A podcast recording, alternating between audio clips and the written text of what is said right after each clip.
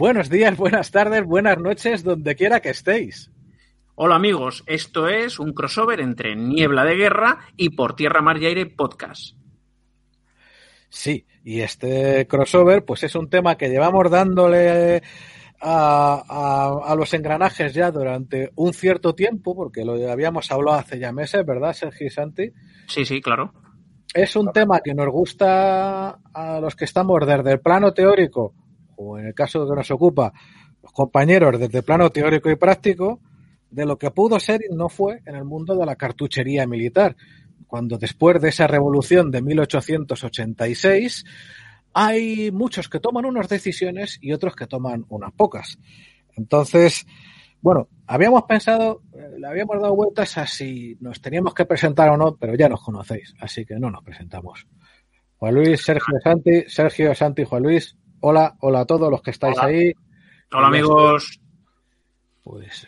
Vale, pues yo creo que ahora, Juan, o Santi, que vosotros sois los expertos, queréis explicarles unos conceptos a nuestros oyentes porque los van a necesitar a lo largo de todo el programa, ¿verdad? Sí, a ver, para empezar, yo aquí tengo un síndrome del impostor como una casa de grande, o sea, yo, pues para mí es un viejo vicio leer mucho de este tema, eh, darle y darle y darle, pero aún así tengo síndrome del impostor. Así que ya de antemano, si alguna vez me equivoco en algún concepto, por favor, mis más sinceras disculpas por atreverme a hablar de algo de lo que básicamente he leído, porque yo tengo experiencia con armas de civil y en el pueblo y de chaval, cuando en la España esa de, de Cuéntame, pues en los, en, los pueblos los chicos podíamos pegar tiros con todo y no pasaba nada porque la Guardia Civil pues le parecía bien. En fin, dicho todo esto, vamos a empezar por un, una pequeña introducción teórica. No tembléis, no lo paséis mal, es que es muy importante. Es muy importante porque con los conceptos adecuados, ahora con estas bonitas gráficas que estamos compartiendo aquí, vais a entender perfectamente con muy poquitos conceptos eh, lo que consideramos y vaya, son las realidades básicas de un buen número de cartuchos diferentes que son adoptados entre finales del siglo XIX y los años 30 del siglo XX y que eh, aparentemente son un batiburrillo de cifras, de siglas, etcétera, pero que hay tres conceptos muy sencillos que nos ponen en situación. El primer concepto es de física de, bueno, yo creo que es DGB o de primaria, como se bueno, no, ahora es de secundaria. Pues DGB de mi época viejuna, de secundaria actual. La energía, eh, energía en boca no es nada más ni, nada, ni nada menos que la energía cinética de una bala al salir justo por la boca del arma. ¿De qué estamos hablando? Recordad esa vieja y sencilla fórmula. Un medio de la masa por la velocidad elevado al cuadrado de la velocidad. Un medio de masa por velocidad al cuadrado. ¿Esto por qué es útil? ¿Por qué no hablamos de velocidad y por qué no hablamos de masa por separado? Porque nos permite con una sola métrica entender el comportamiento más básico, más abstracto de la bala cuando sale por la boca del, del arma. ¿Qué significa esto? Pues que, por ejemplo, eh, podríamos, eh, si, si, pensamos solo en la masa de la, de la bala de pistola, por ejemplo, no es tan diferente, de hecho es hasta más pesada una bala del 9 para B1, sobre todo una bala del 45 ACP, el 45 Automatic con Pistol, que una bala del 556. Sin embargo, no tiene nada que ver el comportamiento de una con el comportamiento de otra, en tanto que la velocidad del 45 del 556 por 45 nuestro es un poco más de 3 del triple que la del 45. ¿Vale? Con la energía, lo buenísimo que tenemos es que tenemos en una sola cifra el comportamiento de ese proyectil. Esto es, por ejemplo, nuestra munición intermedia, que se la denomina así al compararla entre la munición de pistola y la munición de rifle, los americanos y los ingleses lo llaman battle rifle para eh, diferenciarlo del assault rifle. Eh, pues la medida en julios aproximadamente estaría a la mitad. Esto es, estaríamos hablando de que a tomar por saco que se me acaba de caer una movida. Ah. Bueno, mientras no te pegue un tiro ningún francotirador, no pasa nada. Exactamente. Seguimos. Pues. Ahí va. El, la energía de la, del 556 estaríamos hablando de 1800 julios en boca. La energía, pongamos por caso, de un 3006 Springfield, estaríamos hablando de unos, cito todo de memoria, aunque soy un poco tonto porque lo deberíamos tener en los datos básicos, ¿verdad? Bueno, sí, por ahí tenemos unas unos cuantos datos de, de todos los cartuchos de los que vamos a hablar. Efectivamente. Por ejemplo, la energía del, del Mauser SS y SS significa Sver Spitzer, no significa, no tiene nada que ver con los, como, bueno, con los SS que vestían de negro y todo ese rollo, ¿vale? Es simplemente un acrónimo de bala aguzada y pesada. Pues era de 3.600 julios. Sin embargo, eh, la energía de un 9 milímetros para Velum estaría muy variable porque con más de un siglo de fabricación pues han fabricado muy distintos formatos, pero podríamos citarlo fácilmente en 700 julios. Por ahí, corregidme si me equivoco, please. Y finalmente, la, la, energía de nuestro, 18, eh, de nuestro M855 o SS-109 de la OTAN actual es de 1700 julios distintas energías, distintos comportamientos. La bala lenta y pesada de pistola tiene un efecto considerable, una balística terminal adecuada eh, mientras mantiene energía, pero tiene un alcance muy limitado porque la velocidad es tan lenta que tiene una parábola muy pronunciada y cae enseguida. Por el contrario, la bala del fusil de batalla, eh, entre comillas, convencional o tradicional, tiene una alta energía y una alta velocidad. Y la bala de nuestro fusil de asalto, del nuestro, porque luego vamos a entrar en más detalles, tiene alta velocidad, pero bajo peso, lo que se traduce por la fórmula de un medio de masa por la velocidad al cuadrado, en una energía intermedia, como estamos viendo en la tabla, entre esa munición, qué sé yo, el 3006 norteamericano, el 8 milímetros Mauser, 792, me da, me da igual que me da lo mismo, el, el 762 ruso, 762 rebated, no el 762 por 39, sino el 762 por 54 de época zarista y que se sigue usando hoy en día, por cierto. El cartucho militar más longevo que existe. Totalmente. Y sigue, y sigue cumpliendo perfectamente con su cometido. El 762 por 54R. Exactamente. Hasta el punto de que su viejo diseño permite ahorrar un generoso par de kilos en el diseño de las ametralladoras modernas debido al sistema de extracción de la cinta. Por ahí me estoy desviando yo como un campeón, me acabo de marcar un mini off topic. En resumidas cuentas, concepto de energía con un solo numerito vamos a poder medir todos los cartuchos, pero todos los cartuchos, ojo, en abstracto, porque vamos a ver, eh, eh, justo antes de que empezáramos el programa me he dado cuenta de que tenemos un bonito, sí, lo seguimos teniendo. ¡Ah, no! ¡Mira qué bien! ¡Hala! Ya se ha pasado el efecto demo. Eh, ya no tenemos un efecto demo, así que vamos a poder enseñar las imágenes eh, de los cartuchos de los que vamos a hablar hoy. Porque una cosa es esa energía en abstracto, y ahora, ahora, ahora Santi nos va a hablar de cuando esa energía se traduce en un objeto específico y la diferencia esencial que hay entre una bala de punta roma y la el mismo cartucho, pero con bala de punta aguzada. Y eso ya necesitamos dos variables más. Santi, todo tuyo. Muy bien. Eh, como ha comentado Juan, eh, la energía en boca es eh, la magnitud fundamental que nos va a explicar el comportamiento de un proyectil y es, podríamos, em, podríamos decir que es la potencia bruta que, que impulsa el proyectil. Pero claro, con esa potencia bruta podemos impulsar un ladrillo y podemos impulsar algo, algo con una aerodinámica muy buena. Evidentemente, aunque el ladrillo y es algo con una aerodinámica muy buena los propulsemos con la misma energía inicial, el ladrillo va a caer mucho antes porque tiene una mala aerodinámica, mientras que un proyectil aerodinámico va a volar mucho más lejos, ¿vale? Lo que nos eh, permite comparar cómo de bueno es la aerodinámica de un proyectil es el coeficiente balístico, ¿vale? Que se, se prepara ahí un pequeño, un pequeño diagrama eh, muy sencillo de cómo se calcula. Bueno, es muy sencilla la fórmula, luego eh, llegar, conseguir alguno de los datos no es tan, no es tan sencillo. El coeficiente balístico eh, es una división entre una cosa que se llama densidad seccional y una cosa que se llama factor de forma, ¿vale? La densidad seccional es eh, el aspecto, la relación de aspecto entre el peso y el diámetro del proyectil, ¿vale? Es decir, un proyectil, y, como veis, la densidad seccional está en la parte de arriba de, la fórmula. Quiere decir que un objeto, cuanto más pesado es, y cuanto la relación entre el peso y el diámetro es mayor, es decir, algo largo y con poca sección volará mejor que algo corto y con mucha sección.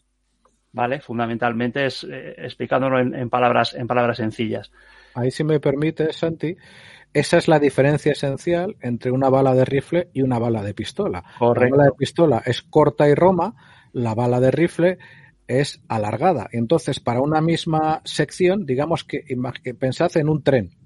No es lo mismo la inercia por masa que va a tener, y nunca mejor dicho lo de los trenes, ¿verdad? Que va a tener solo una, eh, una locomotora que una locomotora con... Con todo el peso de los coches detrás empujándole. Te necesitas una provincia para frenarlo.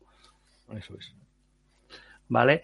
Y el otro factor que está en la fórmula del coeficiente balístico es el factor de forma, que está en la parte inferior. El factor de forma es lo que es más difícil de encontrar, ¿vale? El factor de forma, tradicionalmente, eh, bueno, eh, se obtiene comparando el aspecto de nuestra bala con respecto a unas balas patrón, ¿vale? Eh, clásicamente hay dos, dos balas patrón, que las tenéis ahí, que son la G1 y la G7, ¿vale? La G1 es esta que es más, la primera, que es una bala más tradicional, y la G7 es una bala moderna, las que se llaman cola de bote, ¿vale? Eh, mm, inicialmente todo este tema de la balística empezó con balas tipo G1, ¿vale? Entonces, eh, ¿cómo funciona esto el factor de forma? Si una bala es exactamente igual a la bala patrón, el factor de forma es 1, ¿vale? Sería el rendimiento de nuestra bala partido el, rendimiento de una bala estándar. Eh, como el factor de forma está abajo, cuanto peor sea el factor de forma, peor va a ser el coeficiente balístico. ¿De acuerdo? Eh, entonces, de nuevo, un poco análogo a lo que comentaba Juan con respecto a la energía, el coeficiente balístico nos permite integrar el peso, el diámetro y la forma del proyectil en un solo número, que es el coeficiente balístico. Entonces, dándote el coeficiente balístico de un proyectil, te dicen cuánto de bien vuela, independientemente de si es grande, si es pequeño, si tiene mucho diámetro o no. ¿Vale? Eh, como vamos a hablar de, la comparación entre diferentes eh, proyectiles, si bajas, Juan, un poco para que veáis un, proyectil de seis y medio, por ejemplo, ese mismo, el, el, el 6,5 por, por 53 Mallinger, como veis, el proyectil, lo que es la bala, es muy larga. ¿Vale? Esto quiere decir que su densidad seccional va a ser muy buena, va a tener mucho peso con poco diámetro. Mientras que si bajas un poquito más y buscamos, por ejemplo, el Mauser, el, el, 8 milímetros Mauser, o, ese. Sí, tira, más. Sí. Eh, el, sí, ahí tienes el 8 por 57. Sí, pero, pero están cambiadas. El de arriba es el Spitzer. Ah, no, perdona, es que está, está debajo la foto. Baja un poquito más, Juan. Ese, es, eh, eh, ese, es el, el, Spitzer, el que está, el que está allá abajo, ¿vale? como veis, esa bala es más corta. Es más corta y es más, eh, tiene más diámetro. Por lo tanto, su densidad seccional es peor. Esto es lo que hace que, las balas de seis y medio se comporten mejor, tengan mejor aerodinámica que las balas más grandes, que las balas de siete y medio o de 8 milímetros. ¿Vale? Porque para que una bala de 8 milímetros tuviese la misma densidad seccional que una de seis y medio, tendría que ser súper larga y no podría funcionar en una acción de un, de un arma de fuego de infantería. ¿Vale? Es un poco la clave de todo lo que vamos a hablar en esta, en esta charla.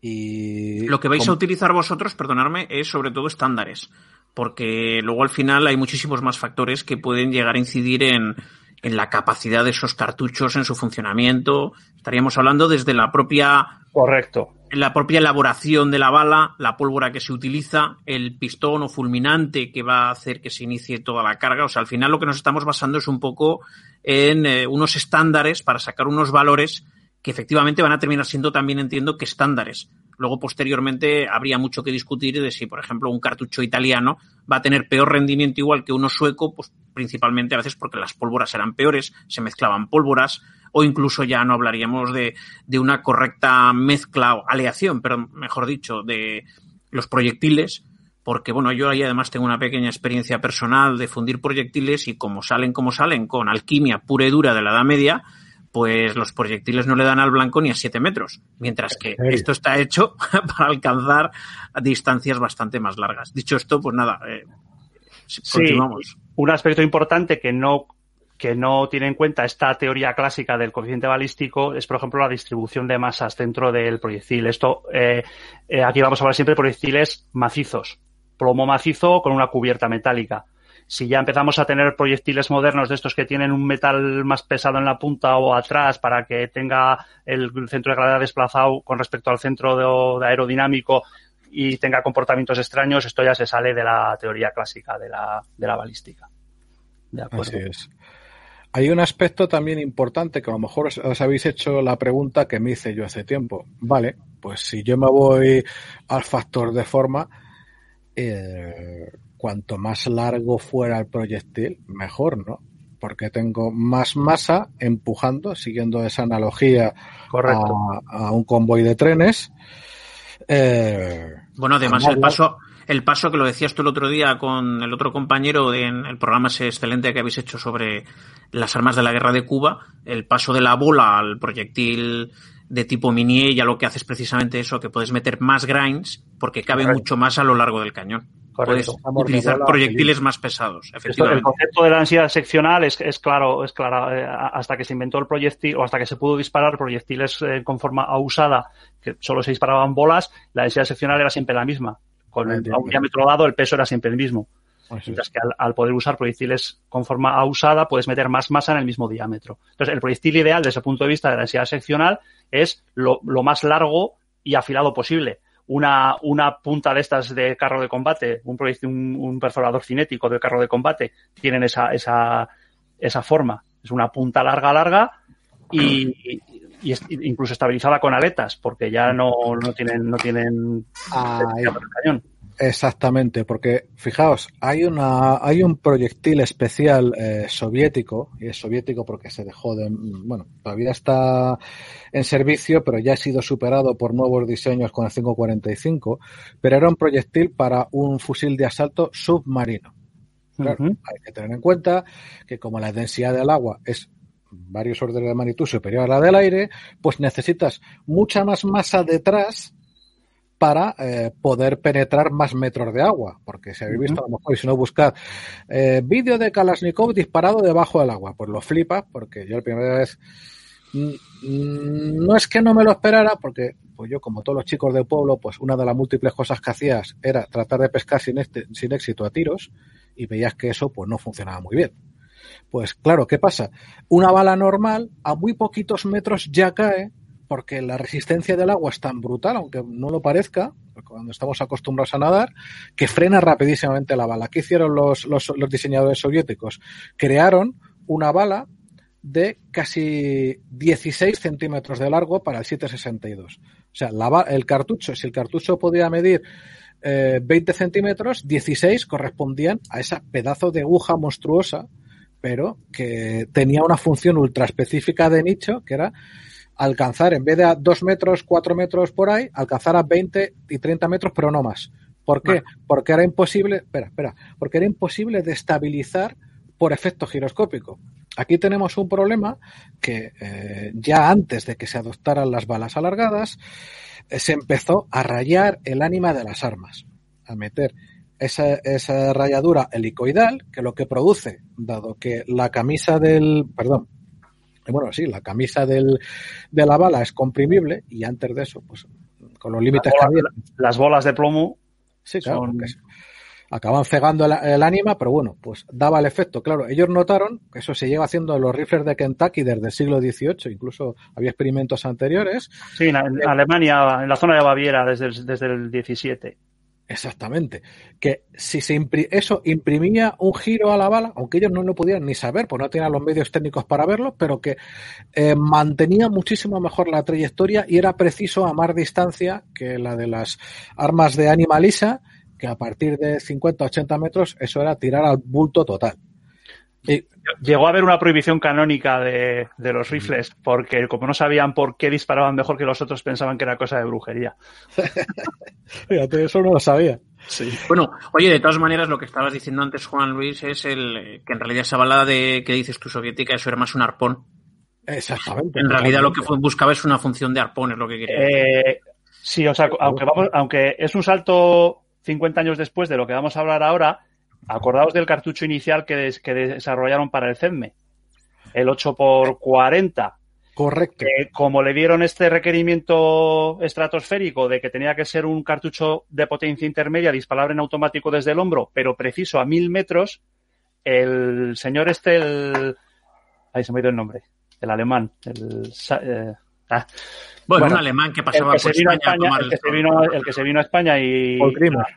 Paul Grimmer. Eh, pues desarrolló este proyectil que es súper largo, es un proyectil de aluminio y es, es una aguja enorme de aluminio con una banda central de latón para que coja las estrías y entonces tiene toda la masa eh, toda la masa concentrada en un diámetro muy pequeño. Y entonces era un proyectil que era capaz de, llegar con precisión en automático disparado sobre el hombro a mil metros, que es una auténtica pasada. Ahora, luego ya los efectos que tuviera un proyectil de aluminio a cualquier mínimo obstáculo que hubiera, pues bueno, igual para uso militar no sabemos cómo hubiese funcionado. Pero el el objetivo tecnológico de conseguir este arma disparable sobre el automático precisa a mil metros, a mí me parece una pasada. Y eso se debe todo a la densidad seccional. Un proyectil con poco diámetro y mucho peso. Exactamente. Pues lo que pasó antes de ese, que fue una auténtica genialidad. O sea, a, su equipo le dan un problema imposible, que tuvieron los decisores españoles de posguerra una feliz idea mezclando conceptos que era eso, un fusil con fuego automático eh, controlable por, por, un infante y con un alcance efectivo de mil metros, una locura, que ahora puede que lleguemos a algo por el estilo, pero hay muchas cuestiones al respecto, pero muchos años después.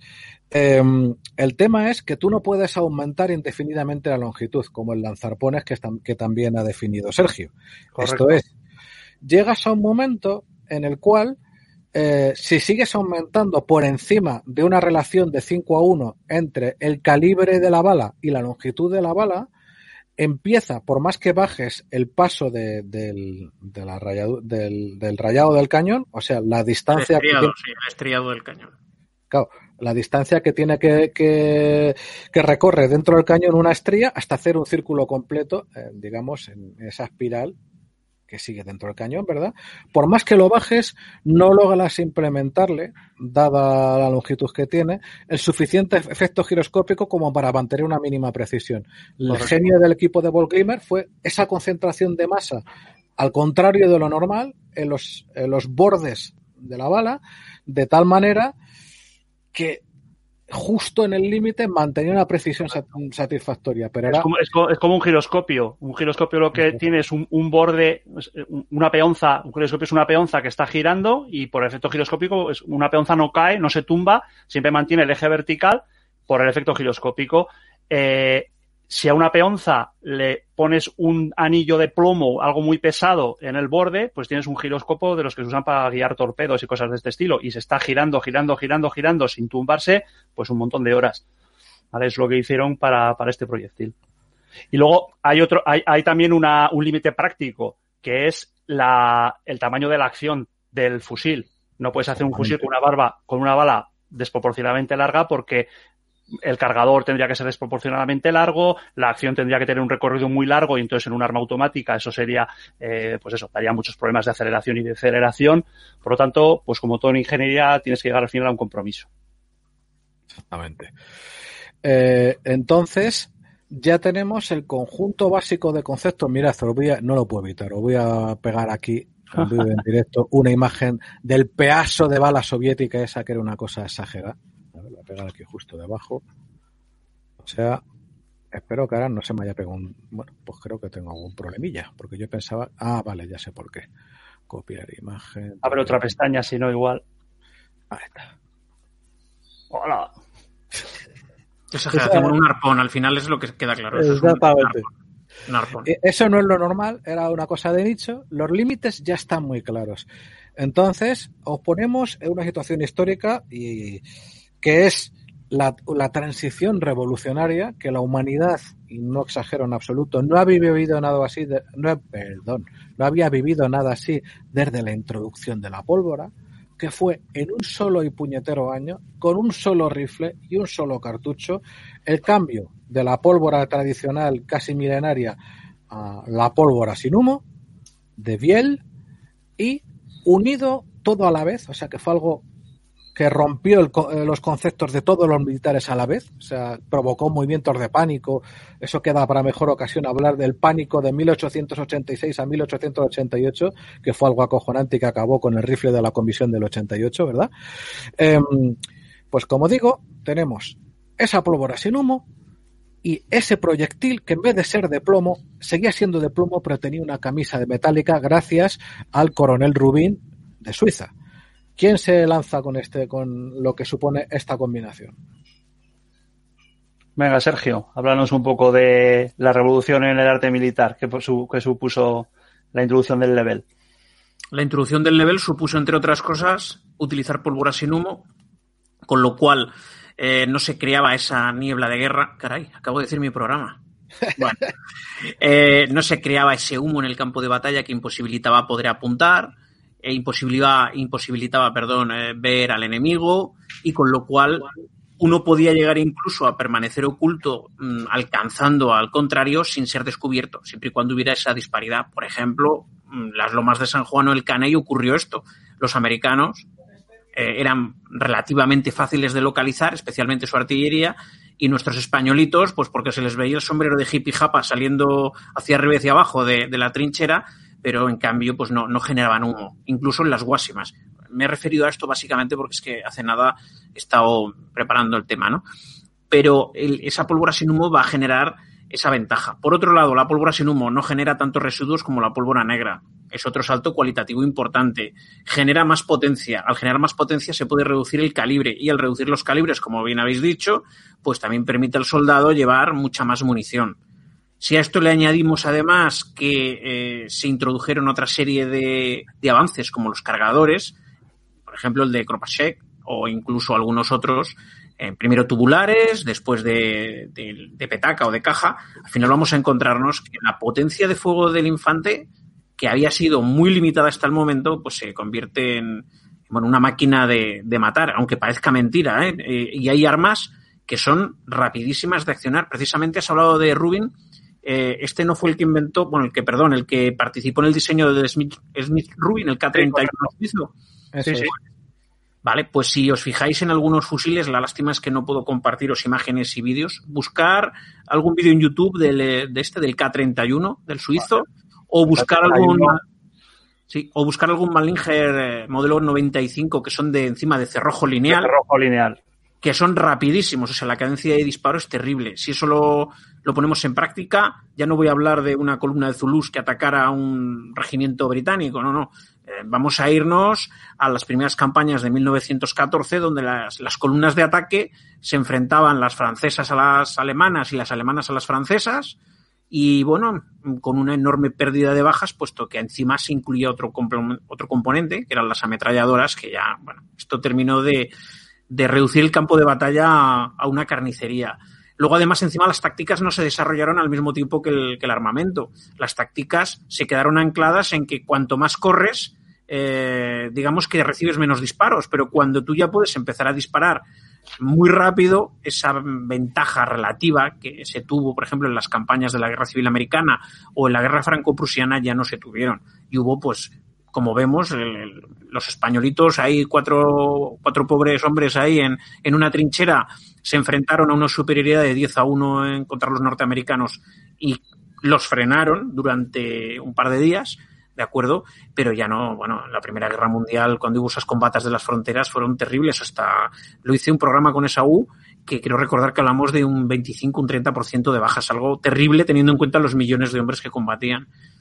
Y luego, pues aparte de esto, no tengo mucho más que decir. Yo creo que deberíamos empezar a hablar ya de una serie de calibres que no vayamos a pensar que son residuales. Hubo países que van desde Japón, Rumanía, Grecia, Holanda, Suecia, Noruega, Dinamarca e Italia que utilizaron estos calibres de 6,5 milímetros. Es. Unos por unas causas, por ejemplo, por el menor tamaño del soldado, otros en otras causas, pues porque consideraban que igual no necesitaban un calibre superior.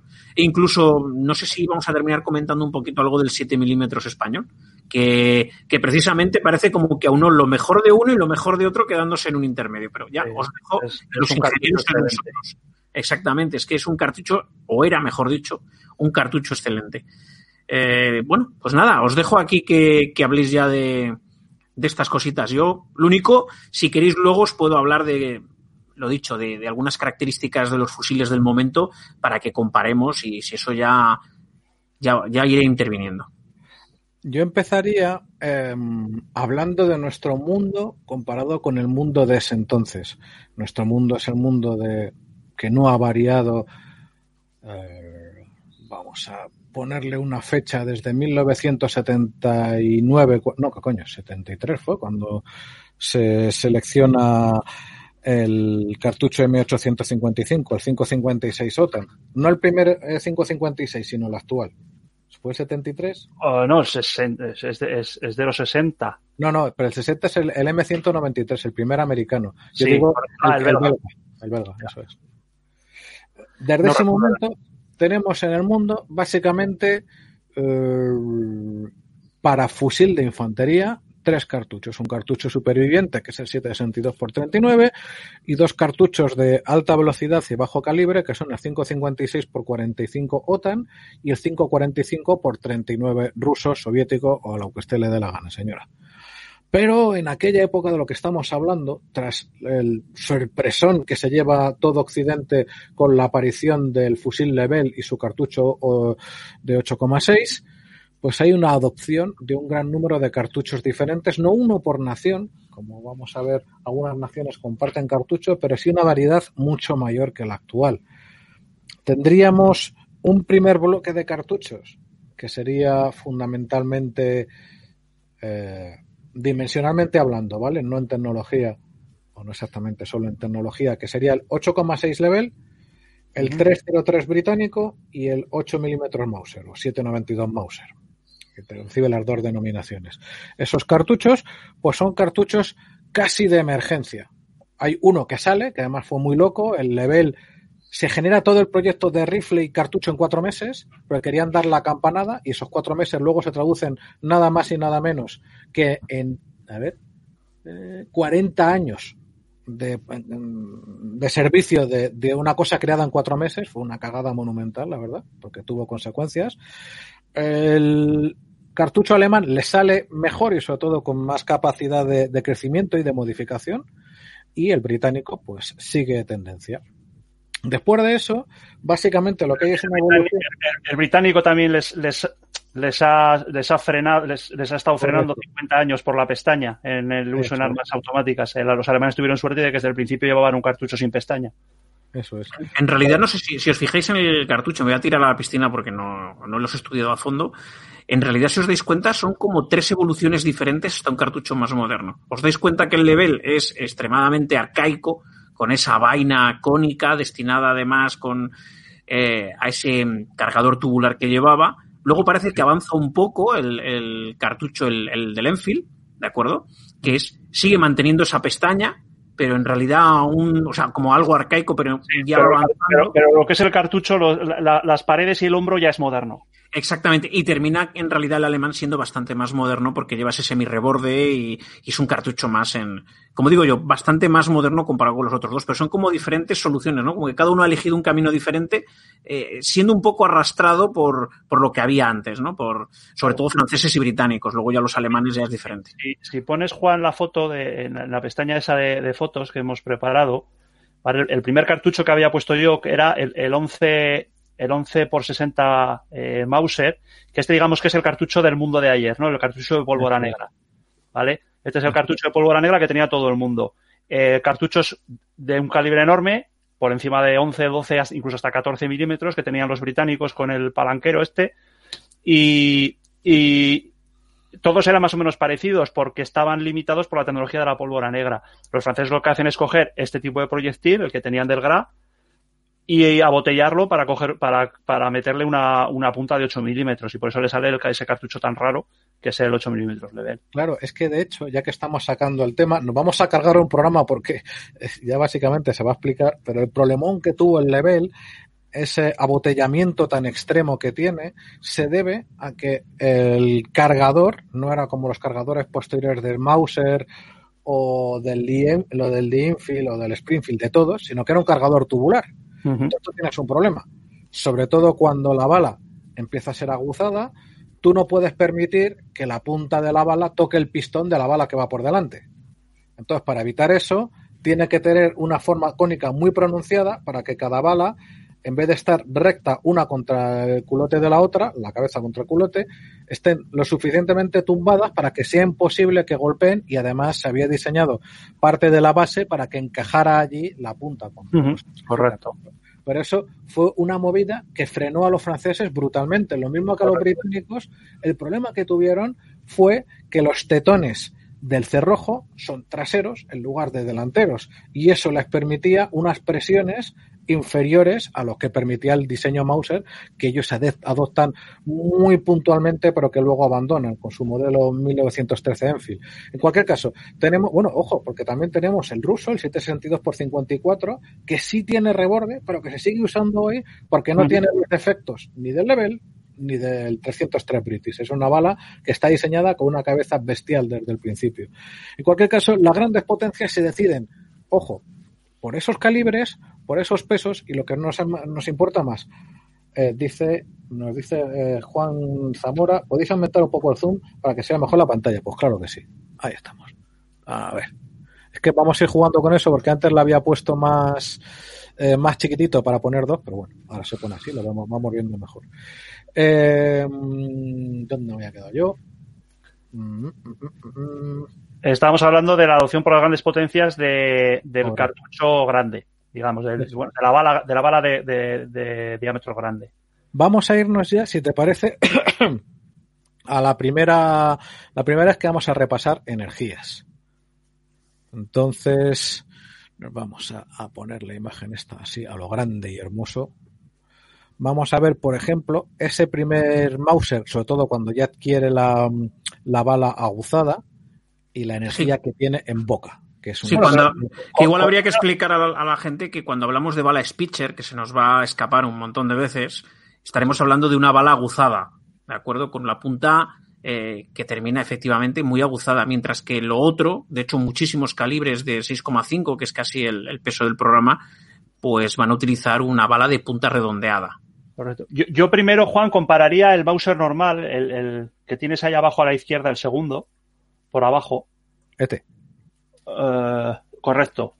Eh, compararía a ese, que si digamos el, podía, podía ser el modelo, pues eh, seguramente el level este son parecidos para compararlo con los seis y medio. Por ejemplo, con el Manlinker, seis y medio por 53. Perfecto. Pues tenemos un nivel de energía que es que fijaos, es que es un momento absolutamente revolucionario en la historia, porque a no mucho tardar después de la aparición del cartucho metálico unido a la, perdón, cartucho metálico, o sea, perdón, vaina metálica que ya estaba, pero propelente sin humo y bala encamisada, pues a no mucho tardar, eh, Hiram Maxim desarrolla su inmortal Maxim. Y eso es que tenemos dos cambios brutales en menos de 15 años el, esqueleto, el esquema conceptual de todos los ejércitos industriales se viene abajo por completo, incluso antes de ponerlo en práctica, porque no estaban preparados para asimilar semejante cantidad de, avances tan revolucionarios. Vuelvo al ejemplo anterior. Como ha, citado antes Álvaro, en 1963 efectivamente mm, es en la USAF cuando se adopta el 556, el primer cartucho, ¿vale? ponte que son 10 años más para el segundo cartucho en el mismo calibre. Chico, es que llevamos 45 años con lo mismo. Y esta gente, 15 años, que no tenían ordenadores, que apenas tenían motores, los primeros motores de explosión, no tenían aviación, de repente, ¡pum, pum! Dos cambios totalmente salvajes. Entonces, ¿qué es lo que hace esta... Mm, ya que habían tomado esas decisiones iniciales, la evolución de la bala muy rápidamente se va a centrar en que sea lo más óptima posible para las ametralladoras. Esto es, algunos ejércitos se dan cuenta muy rápidamente de que el de que ese invento, la ametralladora, va a tener un peso mucho más decisivo que el rifle del infante, que hasta entonces había sido el rey del campo de batalla. Pensad que hasta la guerra de secesión americana, inclusive, más de dos tercios de las bajas que, que se causaban en un campo de batalla las hacían los rifles y de repente sale una cosa que puede tiene una potencia de fuego equivalente al de una compañía pero encima con eh, algunas características que no la podía tener ni una compañía, como era el tiro sostenido durante muchos minutos cuando estaba refrigerada por agua, ¿no? Entonces, digamos, haciendo el resumen, Francia, Inglaterra, Alemania, Rusia y Estados Unidos como cinco potencias mayores del planeta, bueno, y hasta si me apuras, Austria tendría ahí un papel intermedio extraño, pero bueno, dejémonos en las que hemos dicho antes, adoptan calibres superiores a 7 milímetros con unas, con unas energías, como podemos ver aquí, de aproximadamente 3.000 julios en boca. A ver, aquí lo tenemos. ¿Dónde está, amiguito? Ahí va. Es que este es el es que no logro pillar. Ah, el, este. sí, 3.000. El Mauser normal, el Mauser de punta redondeada son 3.000. Claro. Y si quieres, mira, compáralo. Tienes el último por la, abajo a la derecha es el 11, el de pólvora negra. Ok. Que, eso, que tiene 2.000 y pico. 2000. Fíjate. 2.300, pero que es que las diferencias son absolutamente brutales. Entonces, Santi, todo tuyo para hablar de esa decisión minoritaria. ¿Por qué se tomó la, eh, esas, digamos, potencias menores no siguen la tendencia y optan por un milímetro entero, que parece Correcto. Pues, brutal, de, de, calibre? Yo, la idea que tengo es que eh, la entrada, la entrada en, la, en, el esquema, en, el esquema, de decisión de las ametralladoras tiene que ser posterior, porque hasta bien, metidos dentro de la Primera Guerra Mundial, todavía no tenían claro cuál iba a ser el papel de las ametralladoras. Yo lo que veo es un poco, eh, la hipótesis que tengo yo, eh, es que tuvieron un poco el, mismo síndrome que tuvieron los norteamericanos eh, que mm, cuando adoptamos el, 7, 762 eh, por 51 eh, sí, el OTAN, 762 por 51 NATO. Que, que, aunque ya se había demostrado balísticamente que era mejor usar un cartucho intermedio, el 280 British o el, o el 8 mm Kurz alemán, eh, en, su, en su cultura tradicional eh, dentro del ejército seguía estando el mito del fusilero, disparar a larga distancia y todo este tipo de cosas. Yo aquí veo un poco lo mismo has, dicho que la, clave para mí es el, escaso tiempo de desarrollo, ese pánico cuando los franceses pusieron en liza el level. Eh, tuvieron que reaccionar muy rápidamente, tanto alemanes como británicos, todo el mundo tuvo que reaccionar muy rápidamente para elegir el, tipo de proyectil que van a usar con esta nueva pólvora sin humo. Eh, y yo aquí veo eh, ese, ese, ese conservadurismo que suele haber muchas veces en este tipo de temas de ¿Cómo vamos a pasar de proyectiles de 14 milímetros a proyectiles de 6 milímetros? ¿Vale? Seguro, me estoy imaginando ya la típica, típica discusión, ah, esto no mata, esto es eh, para cazar ardillas. Ese tipo de, ese tipo de pensamiento. Por eso yo creo que los que primero mueven ficha a nivel de grandes potencias mm, son más conservadores, eligen el 7,5, 8 milímetros, mientras que otros países que no tienen esa presión de tener que ese pánico, porque, bueno, pues en principio no les va a invadir nadie mañana, eh, pues se les da un poco, tienen un poco más de sangre fría, pueden pararse un poco más a pensar y estudiar las cosas desde un punto de vista balístico. Y aquí pues entra, entra Rubin, el, inventor del, de la bala encamisada, que también fue un poco el abogado de, de, usar cartuchos de estos de seis y medio, ¿vale? De hecho, el, primer Manlinker, el, el Manlinker, el, este que hemos hablado, que tiene el cartucho este de 6,5 por 53, aunque no fue adoptado por, por el Imperio Austrohúngaro, eh, sí fue, fue, adoptado por Rumanía, por Holanda y en una variante por Grecia, eh, estaban influidos por el diseño, por los diseños de este hombre, por las ideas de este hombre. ¿Vale? Entonces, si, si, si hacemos ahí una comparación entre el, entre el Mauser eh, 8x57 normal, el de punta redonda. Ahí está. Ahí está. Y por ejemplo, este mismo, el Manlinker, 6,5 por, por 53, ¿vale? vemos que aunque el Mauser parte con más energía, también la pierde más rápidamente. Vale, no sé si puedes, puedes eh, alumbrar los dos a la vez. No sé si se puede. no, eso no. Puedo ir saltando de uno a otro. Vale. Vamos, de todas maneras hay que recordar que como la mayor parte de nuestros oyentes es audio, pues tenemos que describir lo que vemos. Luego vamos a compartir, de todas maneras, el, lo voy a remaquetar el, el documento para que lo tengáis eh, lo ponemos disponible para los dos programas.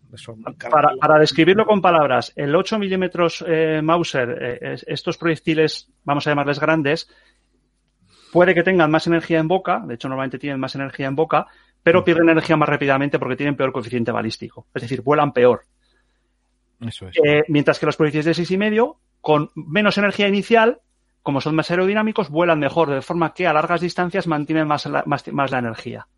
Esto hace- tiene dos propiedades. Una es que el proyectil eh, tiene una trayectoria más plana, no tiene tanta parábola como el, el otro cartucho, y esto hace que el soldado, un soldado poco entrenado, estos, los ejércitos de esta época son todos ejércitos de leva, no hay casi ni soldados profesionales salvo los británicos, eh, no tienen que andar estimando distancias, ni moviendo el alza, ni eh, teniendo que ser buenos tiradores. Eh, porque como la trayectoria del cartucho es muy plana, con poner un cero de combate a 200, 300 metros, pues prácticamente apuntando al centro de un hombre le vas a dar, porque la trayectoria tiene muy poca parábola, mientras que con un 8 milímetros Mauser o, cartuchos de este estilo más pesados, que tienen más parábola, pues sí que tienes que estimar bien la distancia y mover- andar moviendo el alza para poder eh, ajustar el disparo mejor.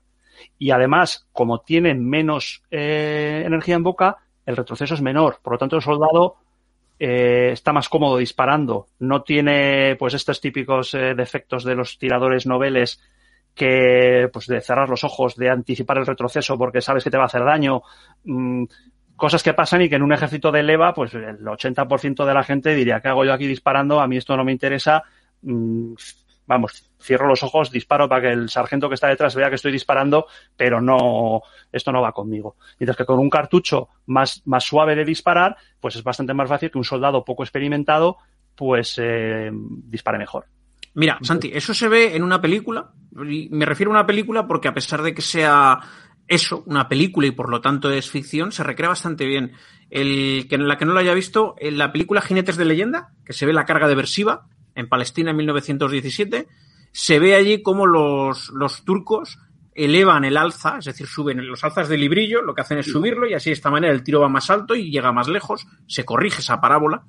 Entonces resulta que la caballería va tan rápido y a los turcos les entra tanto estrés que al final llega un momento en que no corrigen esas alzas y entonces les causaron en la realidad muy pocas bajas para ser un ataque frontal de caballería, literalmente porque los proyectiles les volaban por encima. Cosa que, que tú lo has mencionado, es mucho más fácil que un soldado de leva, poco entrenado, no se preocupe tanto en subir o bajar un alza para subir o bajar el disparo, sino todo lo contrario, apuntar y disparar, que es lo más sencillo y lo más automático. Por lo tanto, más, más efectivo en combate. De hecho, la única excepción que tenemos, que yo conozca, ojo, al respecto, precisamente la has introducido antes con el ejército profesional británico. El ejército británico, justo antes de la Primera Guerra Mundial y en la Primera Guerra Mundial lo emplea, tenían aquí un poquito de, de exageración al respecto, pero la base es tal cual, lo que llamaban el minuto loco o Mad Minute. O sea, estaban entrenados para que sus, eh, sus Lee Enfield con esa, esa, ese cargador que tenía en ese depósito de 10 disparos, poder llegar a hacer 30 disparos en un minuto a blancos aproximadamente del tamaño de un hombre a más de 200 metros y tener una posibilidad razonable de acertar. Sí, bueno, el minuto loco está sobre todo destinado a, a masas, a masas claro. de infantería. Porque es que... yo lo he visto, he visto cómo se hace, sí, perdona Juan, he visto cómo se hacía y a ver, al final es un, una posición un poco rara en la cual no están disparando con el índice, mano, sino que sí, exactamente, están disparando, correcto. Claro, me olvido que tenemos vídeo, como siempre estoy acostumbrado al audio. Vale, lo que hacen es, para los que nos escuchan solo. Lo, lo que hacen es colocar, digamos, el dedo medio en el disparador y con el dedo pulgar y el índice están accionando el cerrojo. ¿De acuerdo? Entonces es, echan hacia atrás, cierran y conforme cierran le dan al dedo medio y está efectuando el disparo. Hay vídeos en internet, como tú has dicho, Mad Minutes eh, son espectaculares, pero al final quedaban eso, un minuto, un minuto, dos minutos intensos, porque también había que cargar eso y los, los peines del Enfield eran de 10, perdón, eran de 5 cartuchos cada uno. Entonces. Había que llenar el, cargador para hacer ese minuto rápido de disparo, que no llega un minuto, esos son segundos. Al final, lo que hacían esta gente era introducir seis, bueno, introducir cuatro peines más los dos que hubieran introducido. O sea, a efecto, vamos a decir, táctico, era muy, muy útil, sobre todo, fijaros, en esas guerras coloniales. O, por ejemplo, en las cargas que he mencionado, en esas cargas eh, de los alemanes en la zona de, Bélgica en, en, 1914, hasta que se dieron cuenta de. Exactamente. Y luego lo que comentabais de las ametralladoras no fueron tan decisivas eh, no, digo que, no digo que no mataran gente, digo que no fueron tan decisivas porque igual deberíamos tener en cuenta que cada batallón en esa época tenía dos ametralladoras como máximo. Correcto, correcto. Exactamente, y estamos hablando de franceses, alemanes, por eso eh, digo, digo que británicos la- o belgas. ¿eh? Por eso digo que la entrada de la ametralladora como nueva reina del campo de batalla yo la pondría más en 1915, después de la batalla de las fronteras. Antes de eso, Y porque tenemos 1905 sí, eh, correcto. la, guerra ruso-japonesa. El asalto a por Arthur. Lo que pasa que yo ahí, yo ahí veo que también un poco, eh, siempre pensando en la psicología de las personas, ahí veo del típico, la típica superioridad barra racismo que habría en aquellos tiempos de los eh, de los prusianos, británicos, franceses, de va, yo no me voy a fijar mucho en esto que están haciendo aquí estos estos asiáticos y estos rusos que va, no me interesan mucho, porque realmente, si hubiesen visto el asalto a por Arthur, joder, era, era, era Verdún. O sea, el asalto cuesta arriba de los japoneses, trinchera por trinchera, era, era Verdún. O sea, ahí, ahí lo hubiesen podido ver 10 años antes. Y no, y nadie lo vio. Efectivamente, Ojo, pero lo muy poco espacio. Es que eh, efectivamente la artillería fue desde eh, la Primera Guerra Mundial y casi hasta ahora la reina del campo de batalla, ¿no? La artillería decide todo eso que dicen, ¿no? El dios de la guerra, que decía Stalin. Exactamente, pero hay un gran pero con las ametralladoras. Y el gran pero de las ametralladoras es que eh, si por lo que fuera el asaltante ha logrado ponerse a corta distancia de las trincheras a defender, la artillería deja de tener validez. Ahí está empezando a funcionar el alambre de espino y la ametralladora, que aunque como muy bien habéis definido, había el número que había, bueno, ojo que el Kaiser, como de cuando le presentó Maxim su ametralladora, dijo, eh, no sé cómo se dice en alemán, pero dijo algo así como, esta es el arma, no hay ninguna otra. Yo creo que le hicieron la demo esa de cortar un pino muy viejo a Y balazo. pagó, las, y, y pagó las primeras de su bolsillo para la guardia. Porque Hombre, Os eh, diré una cosa, ¿eh? A- empezó, a empezó a rodar aquello dentro del Estado Mayor Imperial, la burocracia, no, espera, hay que hacer un contrato, un no sé qué, y él dijo, bueno, no, mira, no sé cuántas fueron, a mí tráeme 10 ya, mañana te las pago yo de mi bolsillo para, para mi. Y es que en esos momentos, aunque en el gran esquema de las cosas la artillería causara más bajas, tanto por los ataques masivos previos a una ofensiva como con el por culo generalizado que daba en el resto del tiempo y que iba causando bajas en goteo o no tan goteo, ya ni, ni hablemos cuando la carga de los disparos de artillería empezó a tener eh, gases y no solo explosivo y metralla, pero esos momentos marcaban la diferencia de, bueno, de hecho, casi siempre garantizaban que un ataque estaba destinado al fracaso. Bueno, Porque, claro. escucharme, no, es tan, no, es tan- no está tan claro eso, porque recordar que las ametralladoras, hasta que no empezó a ponerse patente la, la potencia que tenían, en realidad se utilizaban en muchas ocasiones como artillería. Ya no hablo de la guerra franco-prusiana, ¿eh? Eh, como incluso- morteros para, para batir zonas. esta- Exactamente, el fuego de supresión, sí, sí. Que incluso hacían. Eso fue a la vez, ¿eh? porque de hecho el- hasta los años 60, cuando se dejan de usar las Vickers, en el 62-64 me parece, eh, la- digamos los remanentes que les quedaban del 303 hicieron grandes pruebas quemando los cañones que les quedaban porque les daba todo igual y fueron los últimos momentos en los cuales se hizo ese tiro parabólico de más de 3 kilómetros. Que una cosa súper loca que básicamente hicieron los, los, los, eh, los británicos solo en la Primera Guerra Mundial, pero con todo y con eso, quien hace, quien termina la carrera hacia el mar es la ametralladora, la que fija la posición. Sí, sí, correcto, correcto. Claro. Sí, pero es algo que, eh, yo lo que quiero decir es que es algo que surge en el campo de batalla. Comandantes locales, me imagino que empezarían a llevar las Claro. ametralladoras al frente y pero la no estaba escrito cómo usar la ametralladora. No los estados mayores no no, la- no, no lo tenían bien incorporada dentro de los planes. Sí. Y, Oye, y el, tené- y el hecho de que, y el hecho de que el ataque estuviese condenado al fracaso, joder, es otra cosa que ya habían visto.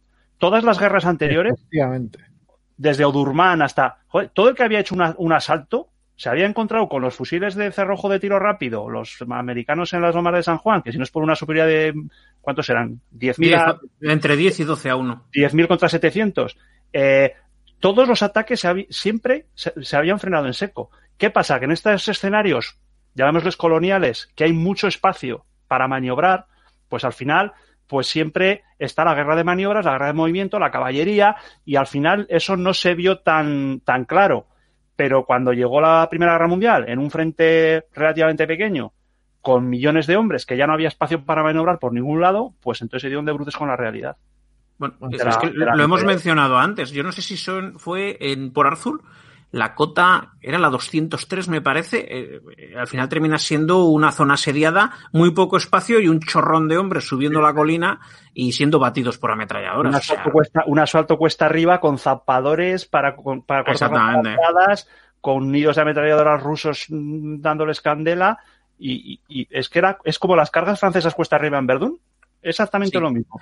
Mira, ahora tenemos, si os parece, hay una pregunta de Mario Lozano que dice que en qué medida influye el, en el arma en cada cartucho y se refiere a las longitudes de tubo, ¿vale? refiriéndose a la, al diagrama que hay ahí. Eso os lo voy a dejar a vosotros, aunque creo que hemos hablado de estándares, con lo cual me parece que estamos hablando del fusil estándar.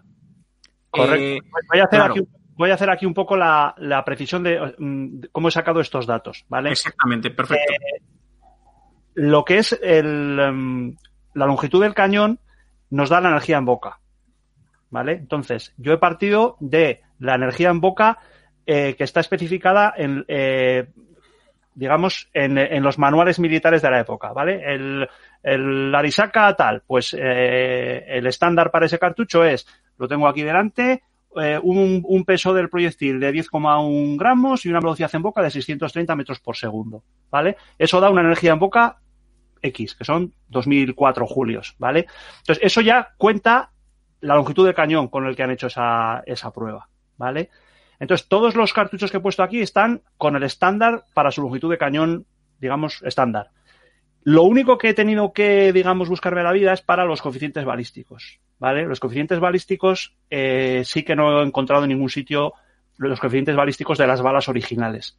Lo que he hecho es eh, he hecho comparaciones de fotos de las balas originales con balas modernas que se venden para recargar, porque bueno, aquí en España, pues eso, es una entelequia que haya gente con cuatro o cinco rifles de estos, pero en Estados Unidos hay gente que tiene todos estos rifles y se recarga para dispararlos todos. Y entonces, ellos, a ellos les venden balas para recargar para todos estos calibres. Entonces, me he hecho un pequeño estudio pero claro, es un estudio que he hecho yo a ojímetro de las balas originales con respecto a varias balas modernas para las que sí hay coeficiente balístico registrado, ¿vale? Entonces, eh, repito, lo que es la energía en boca sí que es la original, la de la que estuvo estandarizada en el momento que ese fusil o ese cartucho se adoptaron, y el coeficiente balístico sí que es más de, mi cosecha, ¿vale?